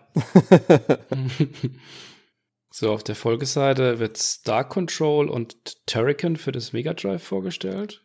Und wir kriegen auch schon einen ersten Ausblick auf die schönen Screenshots für den Game Boy. Hier für WWF Oh ja. Superstars. Oh das und liegt es bestimmt am Scan hier. Das ist. Äh, Ich kann es aber erkennen, es, es kämpft äh, Mr. Perfect gegen Ted DiBiase. Also ich bin da noch geschult, ich habe das gespielt. Ich kann es erkennen. Ernsthaft. Das siehst du mal, wie gut unsere Bilder waren. Ja gut, ich, auf, auf dem Tablet kann ich auch ordentlich hineinzoomen, damit es dann einigermaßen lesbar Ja, es, es gab am Gameboy diesen einen Kontrastregler, ne? Aber äh, da Ja, war immer so, und da war er eher auf, auf runter, nach dem Motto, alles ein bisschen dunkler, aber dafür ver, vermatscht halt alles sehr. Und ja, äh, wie gesagt, ich, ich glaube, im Laufe der Zeit hat die Redaktion dann sicher etwas solidere äh, Einstellungen, Möglichkeiten oder, oder Kunstleuchten gefunden. Aber zumindest in der ersten Ausgabe waren die Gameboy Screenshots noch eine Spielwiese der Avantgarde-Fotografie, würde ich mal sagen. Also das ist ja jetzt schon mitten in der News-Rubrik. Das war ja auch ein elementarer Bestandteil der Videogames, dass man immer gesehen hat, was kommt so in nächster Zeit da auf uns zu für die verschiedenen Systeme. Und ein Faktor, der auch natürlich der Thematik geschuldet immer sehr prominent war, war natürlich Spiele als Import und vor allem Spiele aus Japan. So der Blick ein bisschen über den Teich, was kommt aus Japan auf uns zu. Ich finde ja bei so, wenn man so weit zurückgeht, immer ganz spannend, wenn man so die Prognosen anschließend mal verifizieren kann. Unter möge die Macht mit dir sein, das ist auf der, äh, auf der Seite 15 Mhm. Steht drin, auf einen neuen Star Wars-Film müssen wir zwar noch bis mindestens 1994 warten. Ja, ich hätte länger, ich hätte gern länger gewartet. Viel länger. ich weiß nicht, ob es dann besser geworden wäre, Hadi. Ja. Immerhin, immerhin stimmt's. Es war, es kam nicht vor 94, kam kein, kein weiterer Teil. Das ist mindestens ist immer gut. Das kann ja, man mindestens machen. Aber ja, drunter, drunter ist Hau ihn, wirk ihn. Das ist ein, ein, ein, eine Lehnhardt-Überschrift, ja. Das, das 20. Wrestling-Spiel, was schreiben wir noch schnell? Das war wohl nicht so dein Genre, oder? Äh, ja, nee, ich, ich, war, ich, war, ich, war, ich war kein Experte, aber ich glaube, hier hat man auch so ein bisschen versucht, so auch ein, mal ein bisschen bei den News-Headlines auch mal ein bisschen, bisschen lässig zu sein, hier und da. Ich möchte zitieren. Griffe, Kniffe, Jubel, Pfiffe. Super. Rechts sieht man noch einen schönen knackigen Screenshot von 1943 auf der PC Engine. Oh ja. Ah, die PC Engine war toll. Also von, von, den ganzen Shootern, die es da gab, von den Spielen, von der Musik her, tolle Konsole. Ich hatte es auch schwer getroffen, dass die PC Engine Mini wegen dieser klitzekleinen Weltkrise, die wir gerade haben, jetzt später kommt. Mm, ja, also das musste das sein. Wenn man irgendwann mal zusammenschreibt, was da die größten Auswirkungen waren von dieser Krise, wird es auf jeden Fall eine Top 5 sein. Ja, da leide ich schon schwer drunter. Ich meine, nicht das Haus verlassen. Ja, mein Gott, solange wir Strom haben. Ne? Mach ich eh nie. Was ich großartig finde, das ist jetzt, äh, ist es Seite 17? Ja, ist eine, eine Werbeseite. Das totale Gameboy-Vergnügen von der Firma Newbie, eine ganzseitige Werbeanzeige mit x ähm, Peripherie-Sachen, die ich an mein Gameboy dran schrauben kann. An den Sound, an die ähm, eine Lupe, ein Magnifier, also die Lupe der Magnifier, ein extra Licht. Und wenn ich alles zusammenbaue, dann schaut mein Gameboy am Ende aus wie ein Transformer. das Foto ist heiß, ja. Ja, der, der Gameboy war schon lustig. Also ich, ich war ja immer so pur, ne? Ich habe dann wirklich durchgehalten, bis dann äh, der der Gameboy, nee, der Gameboy Color, der war es, der kam als nächstes, ne? Genau. Das war ja ein deutlicher Fortschritt schon mal beim Display. Ähm, ja, sehr, sehr beeindruckend. Aber da, da sieht man, vielleicht hätten wir uns mal so eine Lupe für die Screenshots besorgen sollen. Oder ein Licht zumindest. Okay, dann die Videogames Hits und dann wird es langsam auch interessant. Lasst uns mal auf Seite 23 springen. Weil das ist ganz cool, da habt ihr so eine Rubrik gemacht, die besten Spiele. Und dann geht's los mit die besten Gameboy-Spiele. Auf Platz 1 Tetris. Hat 96% bekommen. Kann man machen. Könnte man heute auch noch so stehen lassen. Ist auf jeden Fall das Spiel gewesen, das viele Muttis auch an den Gameboy gebracht hat, zum Leidwesen ihrer Kinder. Ich spreche aus Erfahrung. Tennis habe ich auch gern gespielt. Super Mario Land ist dabei. Quirk, auch ein frühes Puzzlespiel. Was ja heute ein bisschen in der Kritik steht, ist der Platz 5 Castlevania The Adventure. Dem wird ja heute vorgeworfen, oh ja, das war so langsam und das hat so geruckelt und das war kaum spielbar und voll schlecht. Aber damals in der Presse kam das gut an und ich fand das damals auch nicht schlecht. Also ich fühle mich da tatsächlich auch immer ein bisschen persönlich beleidigt, wenn da die Leute heutzutage so drauf rumhacken. Das, das war ja eins der allerersten Spiele auch, weil das war nämlich in unserem ersten Powerplay 4 1990 Artikel war das schon dabei. Also das, deswegen, das ist so ähnlich, als wenn man sagt, äh, C64-Spiele von 83, so Grafik und Technik und Scrolling im Vergleich mit C64-Spielen von 1990. Äh, also da sind die Maßstäbe jetzt ein bisschen anders. Spielerisch kann ich mich null dran erinnern, das müssen die Kollegen gespielt haben. Äh, wobei, ich glaube, das ist sogar dabei, bei, ist das nicht dabei bei der Castlevania-Sammlung, die jetzt äh, Konami rausgebracht hat, oder verwechsel ich das mit Contra? Äh, doch, das müsste mit dabei sein. Da sind beide mit dabei, beide Gameboy-Spiele. Ja, ja, klar. Okay. Sind beide mit dabei. Das müsste man fast noch mal, mal nachholen. Aber ja, also dass, dass, dass überhaupt jemand versucht, sowas wie Castlevania auf, äh, auf dieser Minikiste zu machen, das war schon äh, beeindruckend. Toll. Aber ja, ich, ich kann es leider jetzt nicht, nicht äh, fachkundig kommentieren. Aber äh, das wird man sicher Leute wie, wie der Martin Gatsch ähm, bewertet haben. Und also das war schon sicher nicht ganz falsch. Genau, Master System geht's weiter. R-Type Fa Platz 1. Fantasy ja. Star ist mit drin. Fantasy Star kann man auf jeden Fall drin stehen lassen. Golden X Warrior ist jetzt hier noch nicht mit drin, aber es war ja auch noch nicht draußen. Alex Kid natürlich, Miracle World, Wonderboy, Shinobi, Gar nicht schlecht eigentlich, ne? Also nee, so ein, diese, diese Top 10 Master System, äh, die R-Type-Version, die war irre, das weiß ich noch. Uh, Wonderboy. Äh, diese, diese Art von Artikel, das hat natürlich Sinn gemacht in der Erstausgabe. Ich weiß noch, als ja. die Powerplay dann endlich rauskam aus der Happy die 93, da gab es ja auch was ähnliches, so nach dem Motto, hier die, die besten Spiele in verschiedenen Genres weil man geht davon aus, man hat jetzt hier einen neuen Leser. Bei der Videogames ging es ja gar nicht anders. Es war ja alles ganz neu. Mhm. Und äh, das sind ja auch vielleicht noch Einsteiger dabei und überhaupt. Und, und, und diese, diese Ranglisten, die waren schon ganz beliebt. Äh, nach dem Motto hier jetzt, ähm, oder hier äh, Mega Drive, ich glaube, das gab es das überhaupt schon in Deutschland zu dem Zeitpunkt, da war im Kommen, ähm, das, ah, das sind die besten Spiele und, und das muss man haben und das, das merke ich mir mal. Äh, das erklärt die Beliebtheit von, von solchen Artikeln in solchen Erstausgaben. Diese ähm, Spielspaßwertung, die hier drunter stehen, die sind ja wahrscheinlich doch auch teilweise jetzt dann, also gerade in der Erstaufgabe, direkt von der Powerplay übernommen, nehme ich mal an, oder? Die sind, also die 96 von Tetris, an die erinnere ich mich noch. Die ist voll ich mich, ich mich auch, ja. Powerplay-kompatibel.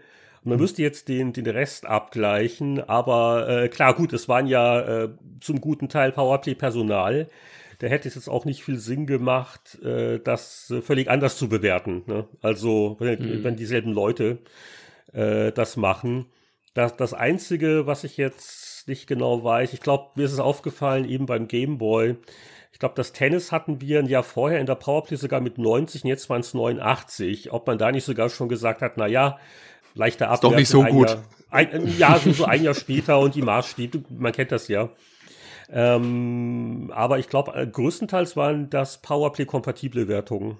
Und dann Mega Drive ist noch mit drinnen. Da fehlen natürlich, Sonic war da noch nicht draußen. Thunder Force 3 dafür war schon mit dabei. Castle of Illusion ist ja, meine ich, auch in der Ausgabe mit drin. Das hatten wir auf dem Cover. Fantasy Star 2 ist schon mit drinnen. Und dann kommen schon die. Bei der NES, beim NES sind wir jetzt. Da sieht man auf Platz 1 natürlich Eishockey. NES. Dass, dass Martin Gax und ich es geschafft haben, das Eishockey da auf 1 durchzudrücken, das ist schon erstaunlich.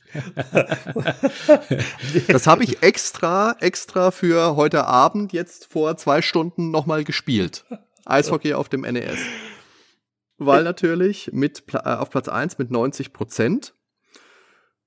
Ja, aber ich würde sagen, das macht auch heute noch das kann man auch heute noch spielen. Es ist kein ja, also 90%-Spiel hab, heute mehr, aber. Nee, natürlich. Aber äh, ich, ich habe das auch vor ein, zwei Jahren noch mal im Emulator reingeworfen und war auch eher noch mal angenehm überrascht nach dem Motto, äh, äh, sagen wir es mal so, das war halt als Zwei-Spieler-Gaudi unglaublich. Ist ja bei vielen ja. Sportspielen so. Und ja, ja also ich glaube, da haben gerade Martin und ich äh, sicher da öfters das noch nachgetestet. Und halt mit, mit den Bodychecks und was das so genial war, du konntest ja auch aussuchen, diese drei Körpertypen, ne? Also genau, ja. wie ist denn der Mannschaft aufgebaut? Ähm, für so ein simples, schnelles Action-Ding war das sehr clever.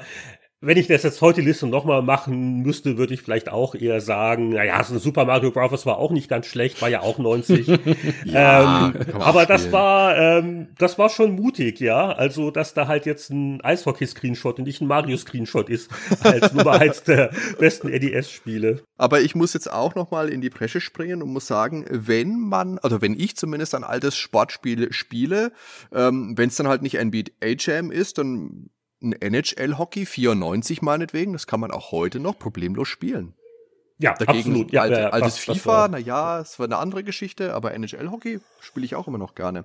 Und tatsächlich diese NES-Liste, das könnte man tatsächlich auch heute, also Mario 3 müsste wahrscheinlich, oder ja, Mario 3 muss noch mit rein, vielleicht Protector 2 statt 1, aber ansonsten Tetris drin, Zelda drin, Gradius, Life Force, Punch-Out, ja, und da, ja. da kam ja noch so viel nach, du hast ja schon gesagt, ne, Mario 3 und was nicht alles. Also, ähm, wenn man sich alleine anguckt, ähm, äh, kann es sein, dass Metroid noch nicht draußen war? Ja, das überlege ich auch gerade. Ich meine aber, das war schon draußen.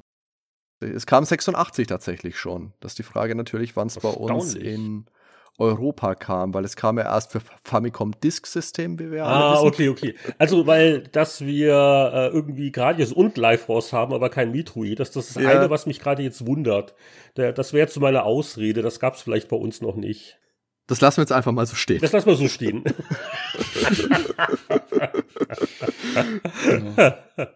Zum Thema gab es bei uns noch nicht, kommt ja als nächstes die besten PC Engine Spiele. Und da haben wir auch ein Tennis auf Platz 1. Klar, das ist wieder Martin und Heinrich. also jeder, der eine PC Engine hatte, gut, und es gibt Leute, die mögen keine Sportspiele. Es ist, ist okay.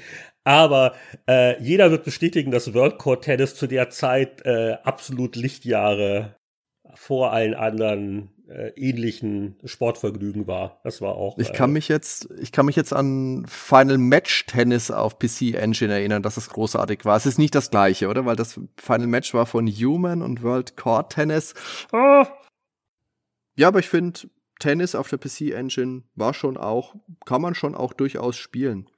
Und Shooter sowieso. Was gab's da alles? Ähm, Final, Final Blade, Soldier Dingens, Final Laser, Blazer, wie auch immer alles hieß.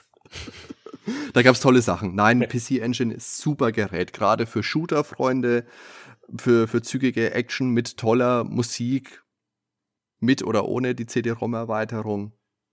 Gab es tolle Sachen. Ich mag ja persönlich ähm, Lords of Thunder sehr gerne. Mit diesem Heavy Metal inspirierten Soundtrack. Das sagt mir jetzt spontan relativ wenig. War das ein Ballerspiel? Das war ein Ballerspiel ähm, von links nach rechts scrollend. Da hast du so Götterrüstungen ausgewählt und bist dann durch die Gegend geflogen. Und es hatte, wie gesagt, CD-Musik, so Speed-Metal-Riffs und es war, war ein tolles Spiel. Hm, Richtig okay. gutes Spiel. Der Vorgänger war Gate of Thunder, falls ihr das was sagt. Nö, nö, nö, irgendwie nicht. Okay, gut. Was zu nachholen für die Liste. So, die besten Lynx-Spiele, da gab es wohl nicht ganz so viele zu dem Zeitpunkt, das sind nämlich nur fünf. und auf Platz ja, fünf kam man noch mit 72 Prozent Slime auch, auch World. Da die, ja. die Qualität, also, also Slime World ja. auf Rang 5, wer erinnert sich nicht? 72. Aber Road Blasters, das war eins meiner frühesten C64-Spiele. Das gab es ja auch für jede Plattform. Ja, aber die, die ganzen Heimversionen, die waren ja nicht so gut. Also das, das, der, der Automato so fantastisch, aber. Ja, ja, C64-Version äh, war auch okay. War okay, komm. Man war nicht verwöhnt. Ja. Wir hatten ja nichts. Genau. Wir konnten, genau, damals Automaten ging ja nicht. Da hat man auch Outrun auf dem C64 geliebt. Gnadenlos GmbH. Da würde ich jetzt heute auch nicht mehr bestellen wenn ich mir das hört sich so anschaue. An, das hört sich an. Kennst du noch diese Clever und Smart Comics? Da hört sich das Ja, so genau. ja, ja, ja. Zur Werbung müssen wir dann auch noch ein bisschen was sagen. Jetzt kommen wir aber erstmal zu über 50 harte Tests. Oh, ich, Vorhang ich bin, auf zum Testteil. Ich bin schon auf Seite 30, wo diese jungen Tester hier vor ja, ja, ja, ja, montiert worden sind. Na genau, klar. das ist ja. Ah, das sind sie alle. Wie niedlich. Schau sie dir an. Und da hast du die Augen aber auch weit aufgerissen. Also ich glaube, da hast du keinen Bock mehr auf Fotos gehabt. Das, das war dieselbe das Session. aber ja, ja, da ist aber auch so ein leichter Winkel auch drin. Also, aber der, der Rest guckt frontal. Also ich, ich glaube, äh, ja. das war nicht beabsichtigt gewesen, aber, aber gut. Ja, und da sieht man doch mal hier so die, die Lieblingsspiele der Leute zusammengefasst. Das finde ich ja interessant. Mhm. Oh, Überraschung, lauter Sachen, die ich vorhin schon erwähnt habe. Eishockey, Tennis, Klacks, aber auch Klacks, Tetris, ja. Stefan Engelhardt, Nektaris, PC Engine, Violent Soldier, genau die Soldier-Spiele, PC Engine. Der Julian Eggebrecht, schauen wir mal. Super Mario Bros. 1 bis 4, das stimmt, das war ja auch lustig, weil in Japan Mario World ja auch Super Mario Bros. 4 ist, querstrich war. Da guckt man heute vielleicht ein bisschen irritiert drauf und denkt sich, verdammt, Super Mario Bros. 4, habe ich was verpasst? nee. Und das, das war zu dem Zeitpunkt auch, glaube ich, nur als Import erhältlich, ne? Ja, ja, ja, ja, das ja, ist ein genau. Import-Test ja, hier in der Folge gleich. Ja, ja. Auch der Martin Gaksch, Mario Bros. 1 bis 4. Und der Michael Hengst dagegen, klassisch, Zelda, Fantasy Star. Was ist denn Golvelius? Das habe ich ja noch nie gehört. Das war so ein Action-Adventure auf Master System. Ja, ich bin auch erstaunt, dass das da drin hat. Das war also jetzt nicht schlecht, aber ist auch nicht der große Klassiker. Aber, hm. Interessant. Das Wobei gut, ich glaube, das war jetzt nicht unbedingt die, ja, obwohl bei anderen schon so die All-Time Classics. Vielleicht hat er das gerade in dem Monat gerne gespielt, ich weiß nicht. Also, also es hat es zumindest mal auf Platz 10 geschafft bei den besten Master System Spielen. Was du alles weißt, Daniel. Was du alles weißt. Aber Heinrich, was waren denn so, also abgesehen von den Spattspielen, so deine Schwerpunkte in Sachen Videospiele jetzt mal? Ach, ich habe schon vieles gern gespielt. Äh, so ist es ja nicht. Also, ich glaube, das Einzige, wo ich nie so richtig gut drin war, das waren so die Prügelsachen. Als es dann mit äh, Street Fighter 2 richtig losging, da war ich also wirklich überfordert. Aber nee, also so, so, so viele, viele Arcade-Umsetzungen, auch die guten halt. Ähm, Gradius Nemesis äh, auf, auf NES. Oder ich habe ja auch ja Probotector, also auf Contra ähm, mhm. habe ich ja auch erwähnt. Äh, war zwar jetzt auch nicht so leicht. Rollenspiele habe ich nicht verschmäht. Ähm, nö, es gab jetzt, jetzt nicht so das, das eine Genre, also außer Sport damals halt. Mhm. Aber ansonsten so von, von jedem etwas. Und jetzt habt ihr ja in Sachen Wertung, ihr habt die Spiele beschrieben, es hat jeder Redakteur sein Fazit abgegeben und dann ist eine Prozentwertung gegeben worden. Was hier jetzt noch fehlt, was im Verlauf dann eingeführt wurde, auch in der Videogames, sind diese Wertungsadjektive, wie wir sie schon aus der Powerplay kennen. Also äh, super gut. Hilfe natürlich, Hilfe war mal das Allerbeste, weil da habt ihr euch immer besonders äh, schön verstellt für die Kamera. War das ein Ding, wo ihr gesagt habt, hier wollen wir ein bisschen mehr Eigenständigkeit? Oder warum fehlt das denn hier noch? Ja, äh, man, man sollte es halt nicht mit der Powerplay verwechseln. Es sollte jetzt nicht völlig mhm. identisch sein. Wobei, also das Wertungssystem ist dieselbe Idee, ne, mit, mit 1 bis 100. Wobei wir ja immerhin so Innovationen gemacht haben, wie separate Wertung für Musik und Soundeffekte. Das war. Das stimmt, ja, das stimmt. Dunkel, wie man verzweifelt versucht hat, noch irgendwas zu finden, ähm, was jetzt die Powerplay so genau nicht hat. Äh, ach ja, lass, ich guck gerade auf diesen Wertungskasten. Ja, ja, also eine andere Sache waren halt diese Icons so für den Spieltyp. Ja, genau. Äh, weil bei der Powerplay hast du halt äh, einfach dann hingeschrieben Rollenspielen. Aber wir haben auch damals schon gemerkt, dass das mit den Genrezuordnungen nicht immer so leicht ist. Es gibt halt diese Mischungen. Ähm, und äh, deswegen, also hier bei Gauntlet 2, ne, also äh, zwei, die Ereignisse könnten vielleicht ein bisschen klarer sein. Also ich interpretiere mal dieses Ausrufezeichen mit, mit dem, was ist das, eine Explosionswolke im Hintergrund. Das soll wohl Action sein. Das ist tatsächlich genau. eine Seite vorher noch erklärt, ah. von einem gewissen HL geschrieben, möchte ich dazu sagen. Die Ausrufezeichen stehen für Action. Springendes Männchen ist Geschicklichkeit. Schwert und Schild stehen für Abenteuer, Querstrich, Rollenspiel. Das ist also ein Action-Action-Rollenspiel. Äh, super Action-Rollenspiel. äh, was haben wir noch? Sportschläger und Ball sowie Denk- und Strategiespiele, was ein Puzzleteil wäre. Ach, das habe ich Aber ja nur als Text. Okay, das ist ja doof. Was du ja, da machen stimmt, genau. musst, genau. du musst die Symbole zeigen. Ja, exakt. Und dann in der Bildunterschrift musst du das erklären. Ja, das hätte ich jetzt voll übersehen. Danke für den Hinweis. Gut, war wahrscheinlich so eine Last-Minute-Sache. Äh, ich, ich weiß nicht. Okay, gut, aber optimal ist es sicher nicht. Aber ja, genau, also da richtig. Aber Werkungskastenbeispiel, ähm, das war noch so eine Idee, um es ein bisschen abzuheben. Und deswegen haben wir auch auf die Gesichter zumindest äh, damals am Anfang verzichtet, mhm. äh, damit es halt nicht zu Powerplay-mäßig wirkt. Was auch vielleicht auffällt, Eine Sache, die bei Powerplay verpönt war, das war die Seite irgendwie farbig zu machen. Also schwarzer Text auf weißem Hintergrund war bevorzugt und ansonsten hat man ja die Bilder und die Screenshots für Farben. Und wie gesagt, bei der Videogames, da haben wir uns schon getraut und ah, die jungen Leute, um das ein bisschen ein bisschen aufzupeppen, ähm, haben wir da äh, so, so diese Farbverlauf, Hintergrundsachen gehabt. Äh, und eine andere Sache, die ich noch weiß, ist, dass wir gesagt haben, wir, wir wollen mehr Screenshots zeigen. Mhm. Das vielleicht auch mit ein Grund war, äh, dass man gesagt hat, naja, die Redakteursgrimassen braucht man vielleicht nicht unbedingt. Die, die Leute wollen die Spiele sehen. Und äh, deswegen also auch bei so einem, so einem Einseitentest, dass da mindestens drei Screenshots drauf sind. Diese Farbverläufe, die waren ja dann später in der Powerplay dann auch mit drin. Ich denke mal so 92, 93 ging das da dann los, dass die Seiten auch ziemlich bunt waren. Da war Ach, dann ja, als die Powerplay daher. Da war es dann. das war da, da. Damit habe ich nichts mehr zu tun. Oder, genau, ja. weil, weil der PC Player war es ja dann wiederum wieder das klassische ähm, Schwarz auf Weiß dann später. Genau, wie es sich gehört.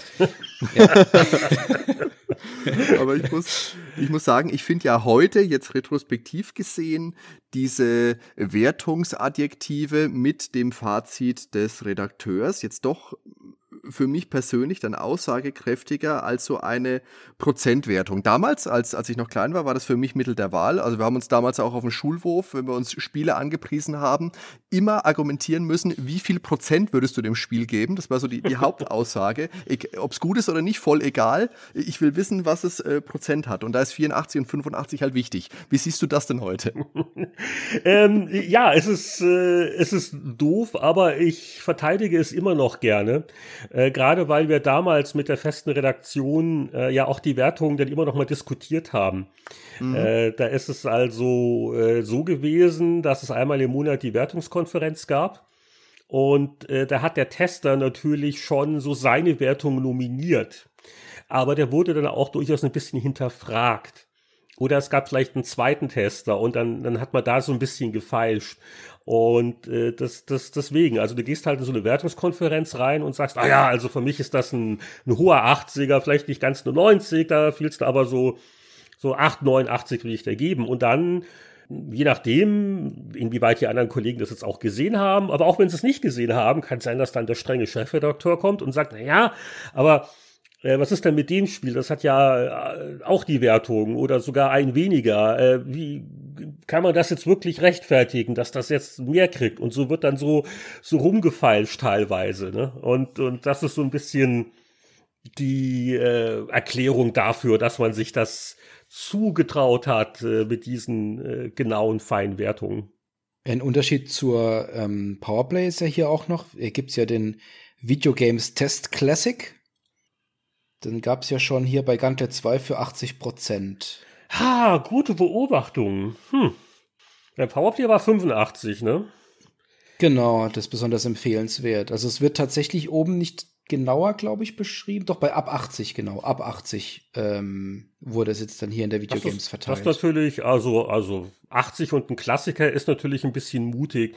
Ähm, da könnte eine Überlegung gewesen sein, dass es so ein bisschen ähm, man vielleicht ein bisschen frustriert war in der Branche oder die, der Anzeigenverkauf hat vielleicht auch mal gemeckert nach dem Motto, ha, die anderen Spielemagazine, die werten höher als ihr und da gibt's dann mehr von diesen Pokalen oder Auszeichnungen oder Hitsternchen und die werden dann teilweise auch auf die Packungen gedruckt und überhaupt. Und äh, das war vielleicht unser Kompromiss zu sagen, na gut, wir wollen eigentlich weiter relativ streng werten. Aber eigentlich ist bei uns ja auch schon eine 80 eine sehr hohe Wertung und deswegen gibt's dieses Prädikat dann schon bei der 80. Aber ja, also 80 und Classic, das beißt sich ein bisschen. Schön ist es auch nicht. Sieht auch so aus wie etwas, was man mit wenig Zeit kurz vor Schluss nochmal schnell zusammengebastelt hat. Ja, das ist im Verlauf dann etwas hübscher geworden, das stimmt.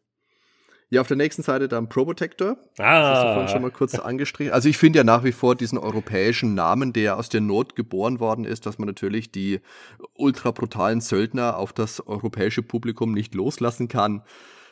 ich finde den Namen super. Pro Protector. Früher habe ich mir immer gewünscht, ich möchte gerne die Rambos und äh, Schwarzeneggers dieser Welt spielen in den Spielen. Heute freue ich mich, wenn ich den Pro Protector irgendwo freischalten kann in Contra 4. Ja, aber das, das, das war aber eine tolle Version. Also, äh, ja. ich glaube, das ist eins der äh, wenigen Originalmodule aus der Zeit, die all meine Umzüge auch überlebt haben. Das äh, war schon gut. Ja, dann lasst uns mal einen Sprung machen auf Seite 40, weil da geht's mit den Gameboy-Screenshots los. Worauf alle Und, gewartet haben. Aber da finde ich es noch recht entspannt. Der erste Test eines Gameboy-Spiels in der Videogames ist nämlich die Amazing Spider-Man für den Gameboy. Und der Screenshot, der ist äh, wahrscheinlich von der Presseagentur geschickt worden, weil der ist kristallklar. Da gibt's nichts dran zu meckern. Ja. Ja, da das ist die einzige Erklärung. ja.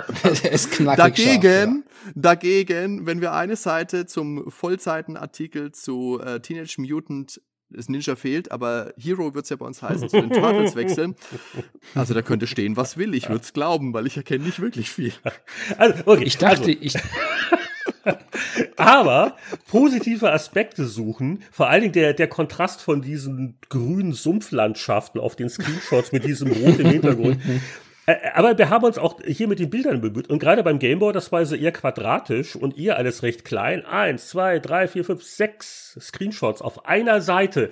Also das wollen wir mal festhalten. Das Dass müssen wir festhalten. nichts erkennen kann, ist das eine andere Frage. äh, ja, also wir haben ähm, äh, man, man will ja seine Screenshots schon selber machen, um auch bestimmte Sachen zu zeigen und die kommentieren zu können. Und deswegen, ich glaube, bei sowas wie, wie der halben Seite Spider-Man, wo eh nur ein Motiv war und äh, Mann, was für ein Unterschied. Äh, aber bei, bei ich glaube, wir können davon ausgehen, dass bei den Teenage Mutant Turtles wir die Bilder selber gemacht haben. Bei dem Bild so eine hilflose Schildkröte wird geröstet, könnte man ja auch meinen, dass er das absichtlich so gemacht hat, wegen des Jugendschutzes wegen. Weil da kann man wirklich gar nichts erkennen. Ach, das ist so ein Mauser, der diese Elektroschlinge da abfeuert. Ja gut, wenn man sich's vorstellen möchte, dann kann man es erkennen. Ein, ein Aspekt ist auch noch der, also wir haben ja damals richtig noch so mit, mit dir Film fotografiert, zwar alles höchst analog. Uh, und das war auch, ähm, da gab es ja auch noch so, so Vorstufen, bevor das gedruckt worden ist. Also man wusste auch nicht so ganz genau, wenn ich das jetzt so als dir abgebe, was kommt denn raus? Und es sind ja viele Faktoren. Also es wird sich wie eine Ausrede klingen. Aber was ich damit noch sagen will, also wir waren also auch dann ein bisschen überrascht teilweise über die Endresultate. Wir hatten schon gemerkt, dass wir Probleme damit hatten, mit den richtigen Einstellungen und ich, ich, ich weiß nicht, inwieweit man da in der, in der Bildnachbearbeitung vielleicht noch ein bisschen was hätte retten können. Ähm, aber äh, ja, also das war eine der Sachen, die uns beim fertigen Heft selber ein bisschen gewundert mhm. haben, äh, dass es gar so schlecht ist. Okay, dann lasst uns mal weitermachen. Dann kommt hier Winnie Foster mit Schummeltricks und Spielelösungen. Das haben wir ja vorhin schon mal angesprochen. Das ist natürlich ein elementarer Bestandteil der Hefte damals gewesen. Und, und das, das ist das coolste Winnie Foster Foto auf der ganzen Welt. Was hat er denn da überhaupt für ein Teil in der Hand? Was ist, ist denn ist das? Ist das ein Konix-Joystick oder eine Lichtpistole? Ich glaube, das ist irgendein, ne? Das ist irgendein Joystick, glaube ich. Schaut vogelwild aus auf jeden Fall. Ja, es, es, sieht wirklich, also es sieht wirklich aus, äh, als würde jetzt im, im neuen Bond-Film jemand äh, irgendeinen Attentat planen. Ja, absolut. Mit ja? dem knarrenähnlichen Joystick in der Hand, mit seinem Siegelring, der, der, der, der Blick. Der Blick. Der Blick, der Blick ist fantastisch, ist ernsthaft. Das ist wirklich Ja, gut. ja. Und in die Kamera, müssen wir auch festhalten. Ihr habt ja damals ja sehr viel Post bekommen zu dem äh, ganzen Tipps und Tricks. Wie war das denn da bei der bei der Videogames? Habt ihr da auch so vieles dann im späteren Verlauf? Ich meine, du warst jetzt nur drei Ausgaben mit dabei, aber ähm, habt ihr da so viel reinbekommen, dass ihr das gar nicht abdrucken konntet? Ähm, oder, oder hat sich das gut die Waage gehalten? Also wir haben natürlich auf jeden Fall für die erste Ausgabe sicher ein bisschen so, so Powerplay geplündert, weil wir hatten mhm, ja, ja, jetzt noch nicht ähm, viele Bestände an Heften draußen und ich habe, oh Mann, also ich habe ich hab zu dem Zeitpunkt wirklich zugesehen, dass ich selber möglichst wenig mit den Tipps zu tun habe, weil das doch halt eine ziemliche Fleißarbeit war und äh, man idealerweise auch noch die Sachen natürlich auch noch testet und so weiter und so fort. Und ich kann mir auch gut vorstellen, dass wir damals schon auch ein bisschen auch geguckt haben, was gibt's in amerikanischen Magazinen, wo ja viele Spiele auch früher rauskamen. Ich nehme an, dass wir so diverse Quellen hatten, dass es jetzt nicht nur Leserzuschriften waren. Aber ich finde da besonders faszinierend, wenn wir jetzt auf Seite 50 springen, also jetzt äh, systemübergreifend und ähm, magazinübergreifend, wenn dann wirklich so handgezeichnete Karten kamen und halt nicht irgendwas dahingeschludertes, sondern wo du wirklich siehst, da hat sich jemand echt auf seinen Hintern gesetzt und hat da stundenlang die, äh, die, die Screens abgemalt im Endeffekt. So wie hier bei diesem Fortress of 4 äh, Fortress of 4 Lösung, die ersten vier extrahaltigen Levels. Mit Legende. Mit Legende, ja. Ja, ist fantastisch. Da gab es auch im Lauf der Happy and Powerplay Geschichte regelrechte Kunstwerke, ähm, was sich da einige Leser für Mühe gegeben haben. Ja, ja, absolut. Oder hier natürlich uh, The Guardian Legend, das ist Seite 53, wenn man hier diese Labyrinth, ist es ein Labyrinth? Guardian Legend, ist es nicht ein Shooter? Nee, Action Adventure, okay. Dann wird es ein Labyrinth sein, behaupte ich jetzt einfach mal. Ist natürlich jetzt kein Bart's Tale, ganz klar. ist schon auch was, was man erstmal kartografieren muss. Auch über, oh, das geht ja auch einige Seiten. Da schau mal, hier 57 immer noch dabei. Und dann kommen auch schon die Leserfragen und so die, die Hauptfragen, zumindest hier in dieser ersten Ausgabe der Videogames, richten sich natürlich erstmal rund um das Thema Region Lock. Mein Vater ist in den USA, hat mir ein NES-Spiel mitgebracht. Es geht nicht. Warum? Der Videospiele-Doktor. Was sind wir denn da drauf gekommen? Ja, ja, ja. Das müssen aber auch Fragen an Powerplay gewesen sein, weil wie gesagt, es war ja unsere Erstausgabe, genau, ja. Ja, ja das, genau. das waren so die, die Probleme, ne? Das war klar, dass, dass das Modul passt, aber warum mhm. geht's nicht? Aber das war tatsächlich auch was, wo man sich, also als, als Kind, zumindest ich auch, nicht mit beschäftigt hat. Und das, das Glück war halt, am Gameboy hat es halt einfach funktioniert, wenn du ein Spiel irgendwo importiert hattest. Und beim NES halt natürlich nicht. Oder beim Absolut. Super Famicom. Gab es nicht dann irgendwann auch mal so Adapter oder irgendwas? Ne, genau, das kam erst später. Ja, ja, Gab's natürlich, ja. natürlich. Ja, ja. Das kam, genau, das kam später, wo du dann hinten dann ein äh, PAL-Modul reinstecken musstest und dann vorne das Import-Modul, das du spielen wolltest, dass die Überbrückung dahergestellt wurde. Ja, ja. Genau. Und es ist ja dieselbe Frage in Grün, eins vorher mit der PC Engine. Ich habe eine japanische PC Engine, jetzt kommt ja genau, die USA ja. raus und so weiter und so fort. JD. Aber, aber immerhin anhand des Kürzels erfahren wir, wer der Videospiele-Doktor war, JE, der Julian Eggebrecht. Das war auch gut so, weil der sich sicher technisch von uns allen am besten auskannte, dadurch, dass er halt auch mit Entwicklung was zu tun hatte. Seine Einschätzung zur Super Famicom, da wurde ja nachgefragt, ähm, wann man denn Nintendos neue Super Famicom in Deutschland kaufen kann. Kam die Einschätzung Ende 92 wird gerechnet, Gerüchten zufolge. Das war dann ja ein bisschen früher, Spätsommer, glaube ich. Aber doch schon recht nah dran. Das ist dann dieses Super Nintendo oder wie das heißt, oder? Das soll ja gar nicht schlecht gewesen sein, habe ich mal gehört. Da gibt es auch drei, vier gute Spiele, ja. Und jetzt ja, oh, wenn so oh, viele waren. Handvoll, oh, Handvoll. Christoph aus Hannover. Ich besitze einen Atari VCS.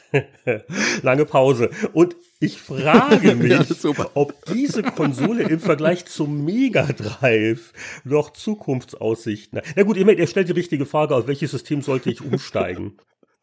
Und ja, genau, VCS 78, äh, ja, okay, er hat eine gute diplomatische Antwort gegeben. Oh, und ein, okay, ein, ein, ein letztes übrigens auf Seite 63 zum Thema, damals auf einer Seite nebeneinander.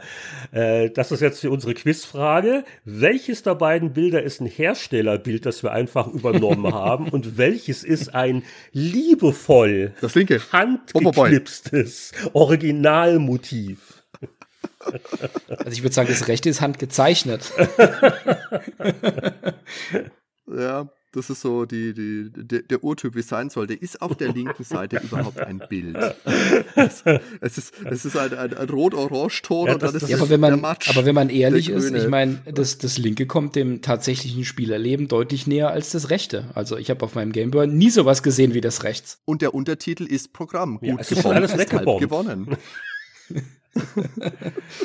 aber, aber es ist interessant. Ich glaube, wir haben das schon so ähm, ansatzweise erkannt, äh, weil also bei den Halbseitentests, wo wir nur ein Bild gebraucht haben, haben wir wohl öfters auch gesagt, okay, dann nehmen wir das Herstellerbild. Aber halt bei den, bei den Ganzseitentests, wo wir so ambitioniert waren, da merkt man schon eher.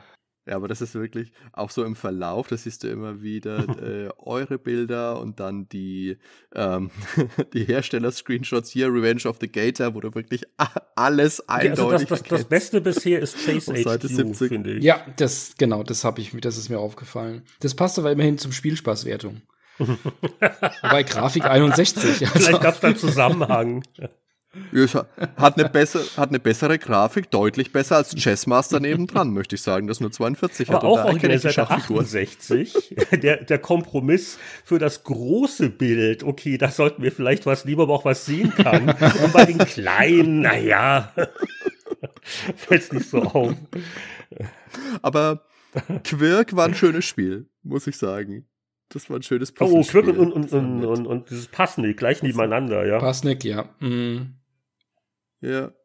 Also diese Puzzle. Dann Revenge of the Gator, King of the Zoo, Final Fantasy Legend müsste das ja geben. Ja, genau, da steht es ja. Na ja, klar, Final Fantasy Legend, Legend ja. das erste für den Game Boy. Da gab es ja auch drei Teile, war ja eigentlich die, die Saga-Reihe.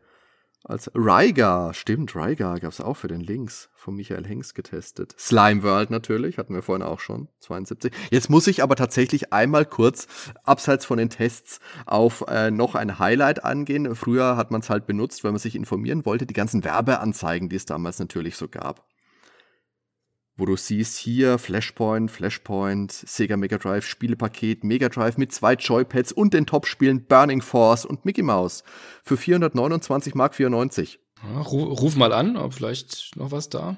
Warte, ob da noch, ob da noch jemand rangeht. Die Postleitzahl wird sich ja geändert haben, nehme ich an, von Koblenz heutzutage. Bad Segeberg, was ist denn mal? Gauntlet. Dick Tracy. Dick, Dick Tracy gab es ja damals auch einen Film, da wird, glaube ich, auch drauf eingegangen mit ähm, Warren ja, Beatty. Ja, äh, Warren, Warren Beatty, ja. Und Madonna und, und eins Beatty. der schrecklichsten Spiele Madonna. der Weltgeschichte. Ja. Aber 62 Prozent fürs Master Ah, Moment, Moment. Ah, Konsole, okay. Sekunde mal. Haben wir da einen Test? Ich habe bloß bei den Anzeigen.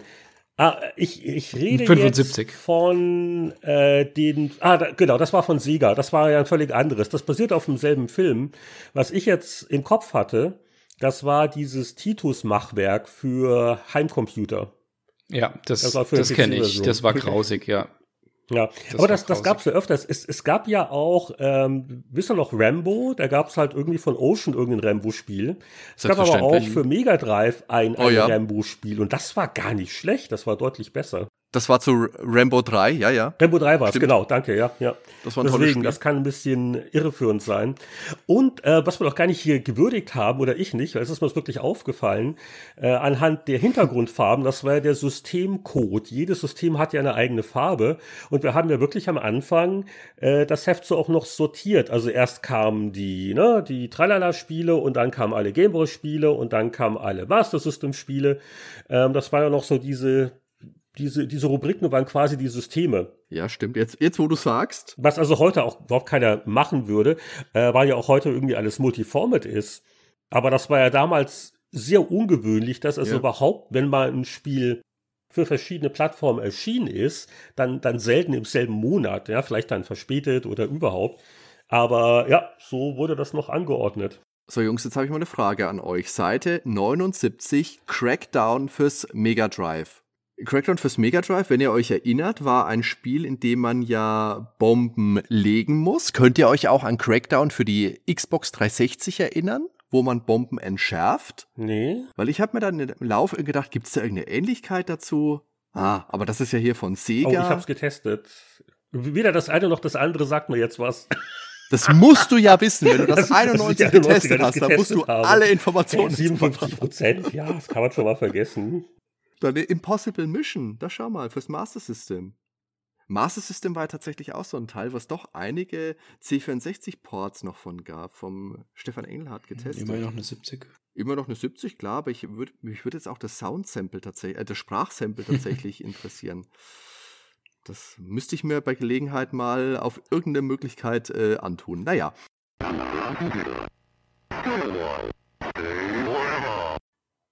Dann, ja, Mega Drive natürlich Shooter, Musha, Elise. Wird das so ausgesprochen? Da tue ich mir immer noch Also, äh, wir, wir hatten ja in Powerplay damals die legendäre Dachzeile zum Ballern das Beste, Musha Aleste. Äh, ich, ich, ich bin mir relativ sicher, die Aussprache ist falsch, aber reintechnisch äh, ist sie halt vorteilhaft. Das wäre mir im Leben nicht aufgefallen. Super. Es könnte ein Ottowitz sein. Okay, danke, ja.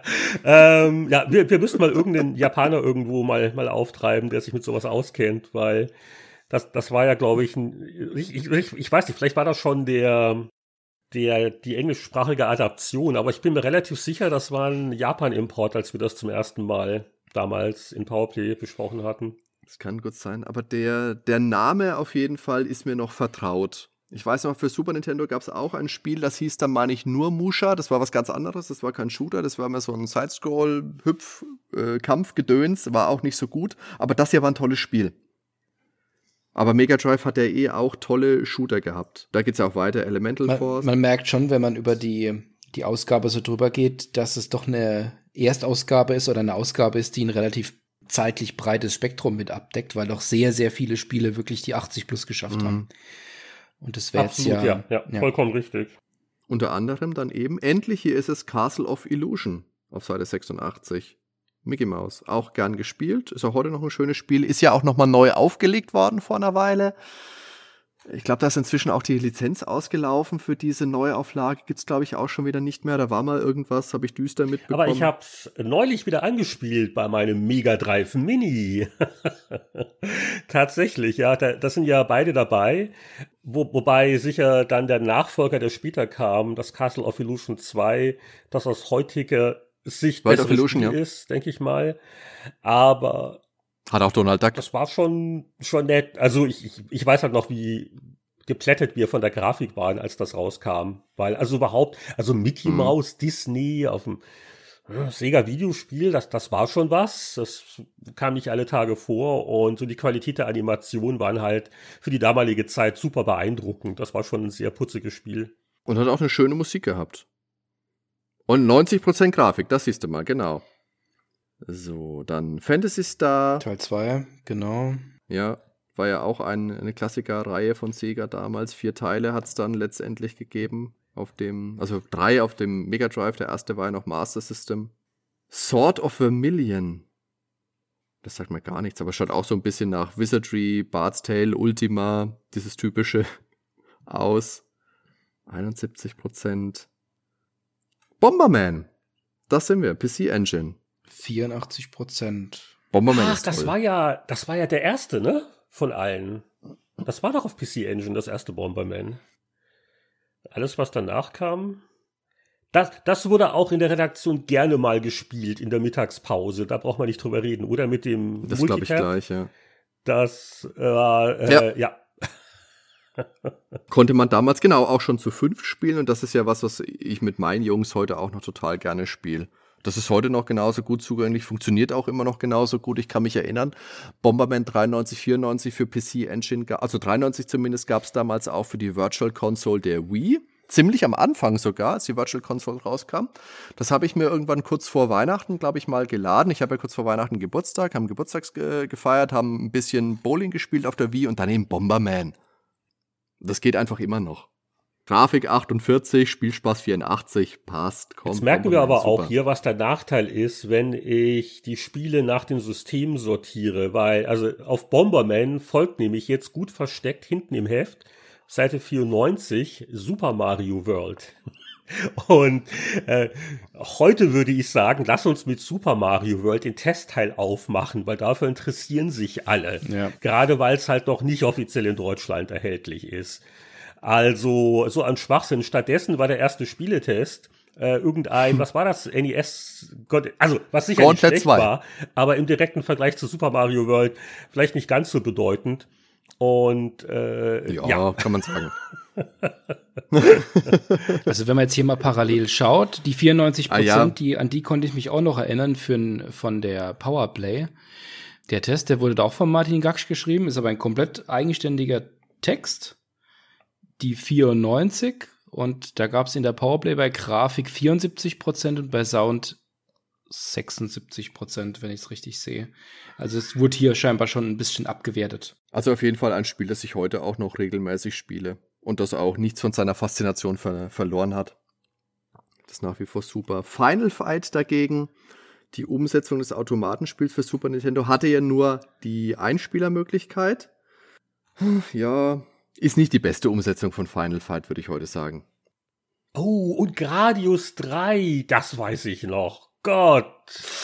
Mucken ah, beim Rucken. Ja. Mucken beim Rucken. Das war so, weißt du, das Super Nintendo und die Zukunft und 16-Bit-Power und überhaupt und dann dieses Geruckel von dieser Automatenumsetzung, das hat schon Angst gemacht. Ja, das ne? hatten sie nicht im Griff, ja. Das, das muss man sagen. Es war noch, war noch früh einfach in dem Leben. Ja, man muss auch sagen, das Super Nintendo ist jetzt nicht die super äh, Shooter-Plattform. Ich meine, es gibt natürlich äh, Space Megaforce ist ein tolles Spiel, fällt mir jetzt spontan ein. Ach, Gradius 3. Naja, gibt's. Sag mir. Dafür sehen ja. wir dann auf der 98, wie der Super Nintendo seine technische Stärken wirklich ausspielt. Hm. Mit F-Zero. Ja, da muss also F-Zero, tolles Spiel, grandiose Musik, richtig, richtig, richtig klasse.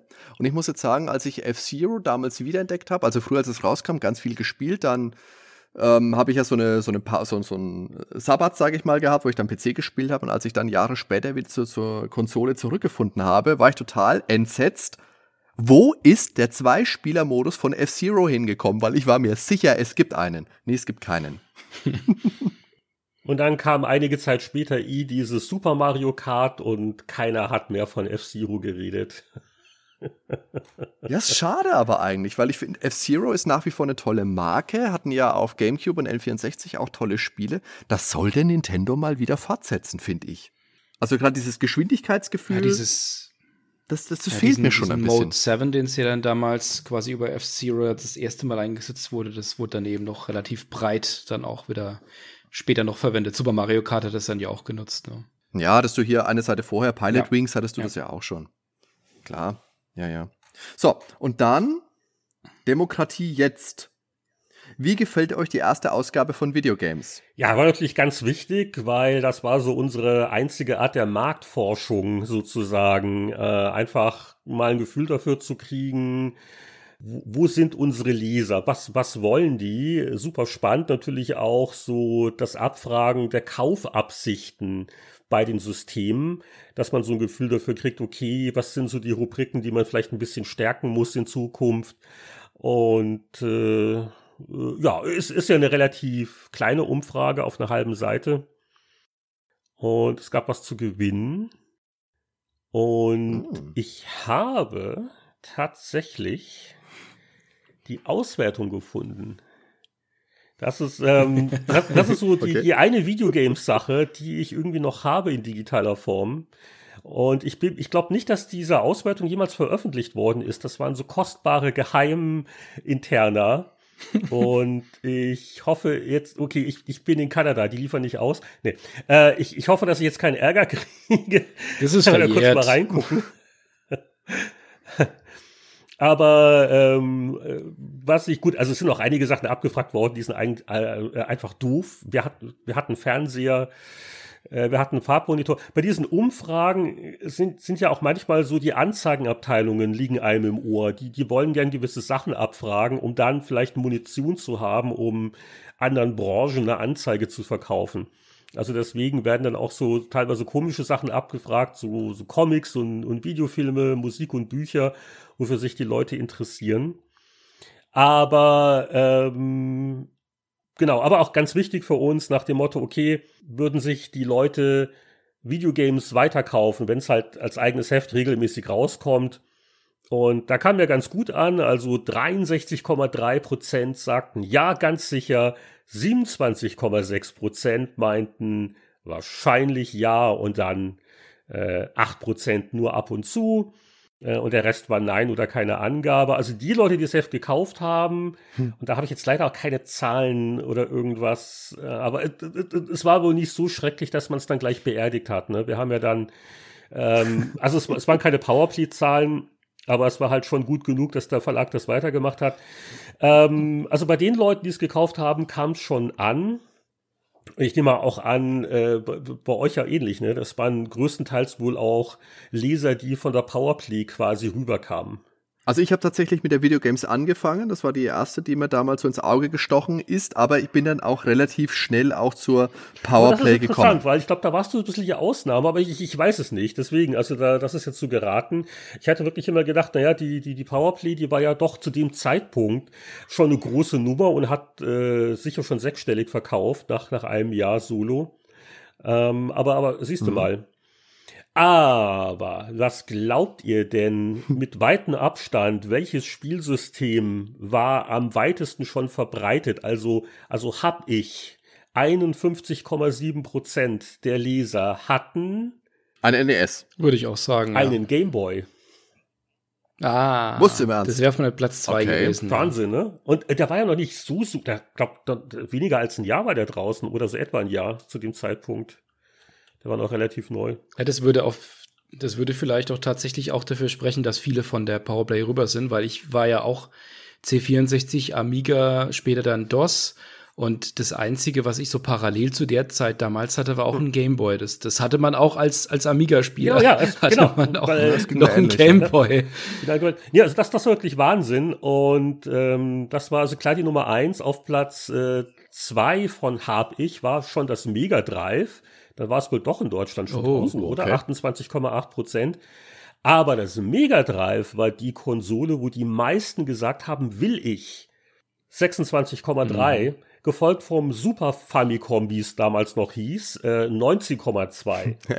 Das waren so die, die begehrtesten, also die Kaufabsichtskonsolen. Und, und ja, also da hat sich ja der Markt dann auch hinentwickelt. So Mega Drive doch ziemlich stark neben dem Super Nintendo. Und der Gameboy, da war einfach eine Welt, eine Kategorie für sich. Das Einzige, was beim Gameboy schade war, das hat sich dann auch später bei der Wii wiederholt.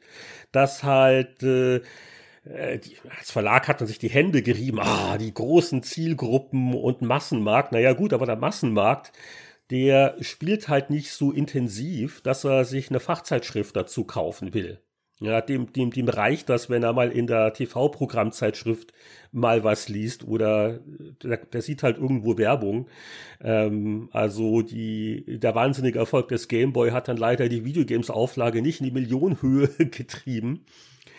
Aber, aber ja, genau, also das, das waren so die Haupterkenntnisse für uns. Also, also jeder zweite hat schon Gameboy nicht mehr ganz so viele wollten noch ein, das war schon relativ gesättigt, aber, aber, aber Mega Drive war, war ganz klar sehr wichtig. Äh, das gab's wohl halt auch schon und viele wollten's und Super Nintendo war halt alles scharf drauf, das gab's aber noch nicht.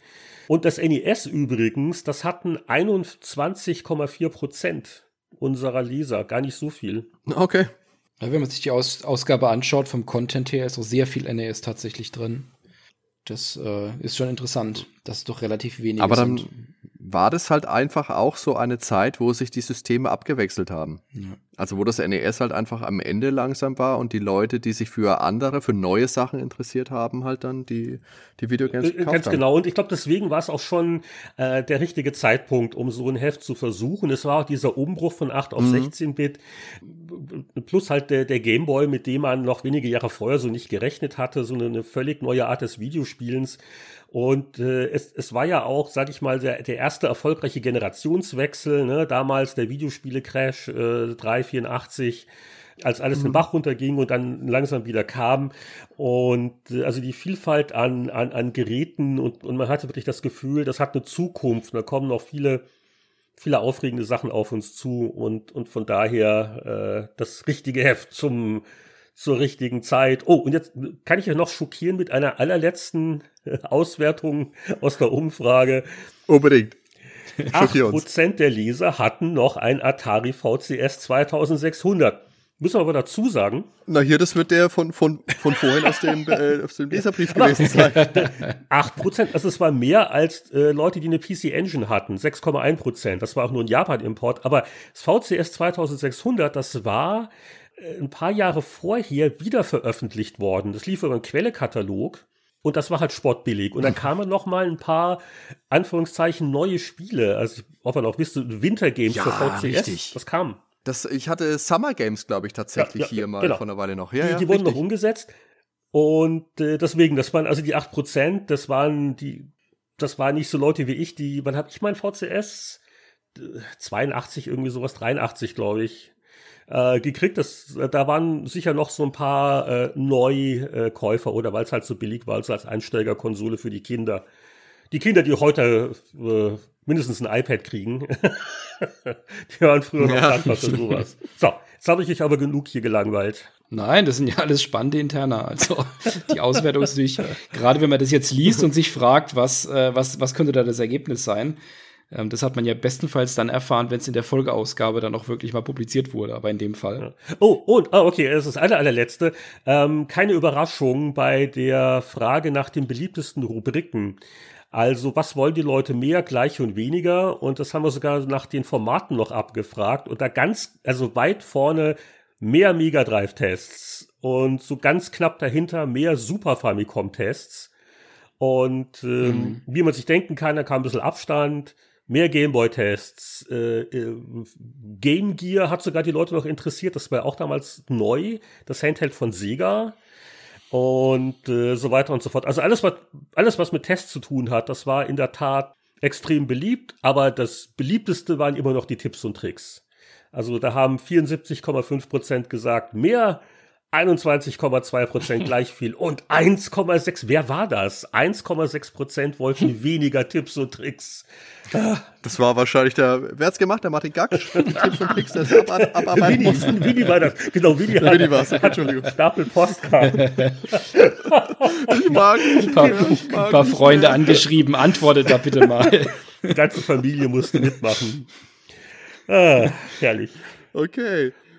Also das ist ein gutes Schlusswort. Dann würde ich sagen, abschließend, Heinrich, wie siehst du die Videogames denn heute jetzt gerade so im Vergleich zu den anderen Magazinen, an denen du so mitgearbeitet ich, hast? Ich habe äh, Schwierigkeiten, das zu beantworten, weil ich habe die Videogames dann ja schnell aus den Augen verloren. Äh, so 1, 92 waren so meine Wanderjahre und äh, was ich nicht alles gemacht habe, äh, bis ich halt dann wieder mit der PC Player äh, ab Ende 92 wieder sesshaft geworden bin. Äh, ich habe die Videogames auch dann nicht mehr verfolgt äh, muss ich ganz ehrlich sagen. Und das, deswegen maße ich mir jetzt nicht zu, da irgendwelche weißen Worte äh, von mir zu geben. Ich bin auf jeden Fall sehr, sehr froh äh, und weiß das zu schätzen, dass halt dann andere Leute äh, dieses ähm, zarte Pflänzchen weiterentwickelt haben. Und wir haben es ja schon besprochen. Es war ja am Anfang wirklich so ein, so ein Happy-Ableger und äh, noch nicht so ganz eigenständig, ähm, war noch nicht monatlich. Und äh, ich, ich glaube, der die schöne Erinnerung, die viele Leute an, an die Videogames haben, das ist dann eher der Periode so eins, zwei Jahre später und, und was danach kam, zu verdanken, als dass das Heft so seinen, seinen eigenen Groove halt gefunden hat und ein bisschen eigenständiger war. Also das, das deswegen, also von all meinen Heften ist die Videogames so, so die, wo ich halt am schnellsten wieder weg war aber äh, gerade deswegen, vielleicht hat es äh, mir jetzt auch sehr viel Freude gemacht, äh, über Sachen wieder zu stolpern, die ich schon so halb vergessen hatte. Und die äh, jungen Gesichter mal wieder zu sehen und die äh, nicht ganz so junge Gameboy-Fotografie ähm, zu bewundern. das war jetzt schon schön. Gut, vielen Dank dafür. Ich hätte noch eine letzte Frage, die aber ein bisschen außerhalb jetzt von der Videogames ähm, steht. Was sind denn so die großen nächsten Themen ganz allgemein bei dir, die jetzt aktuell anstehen?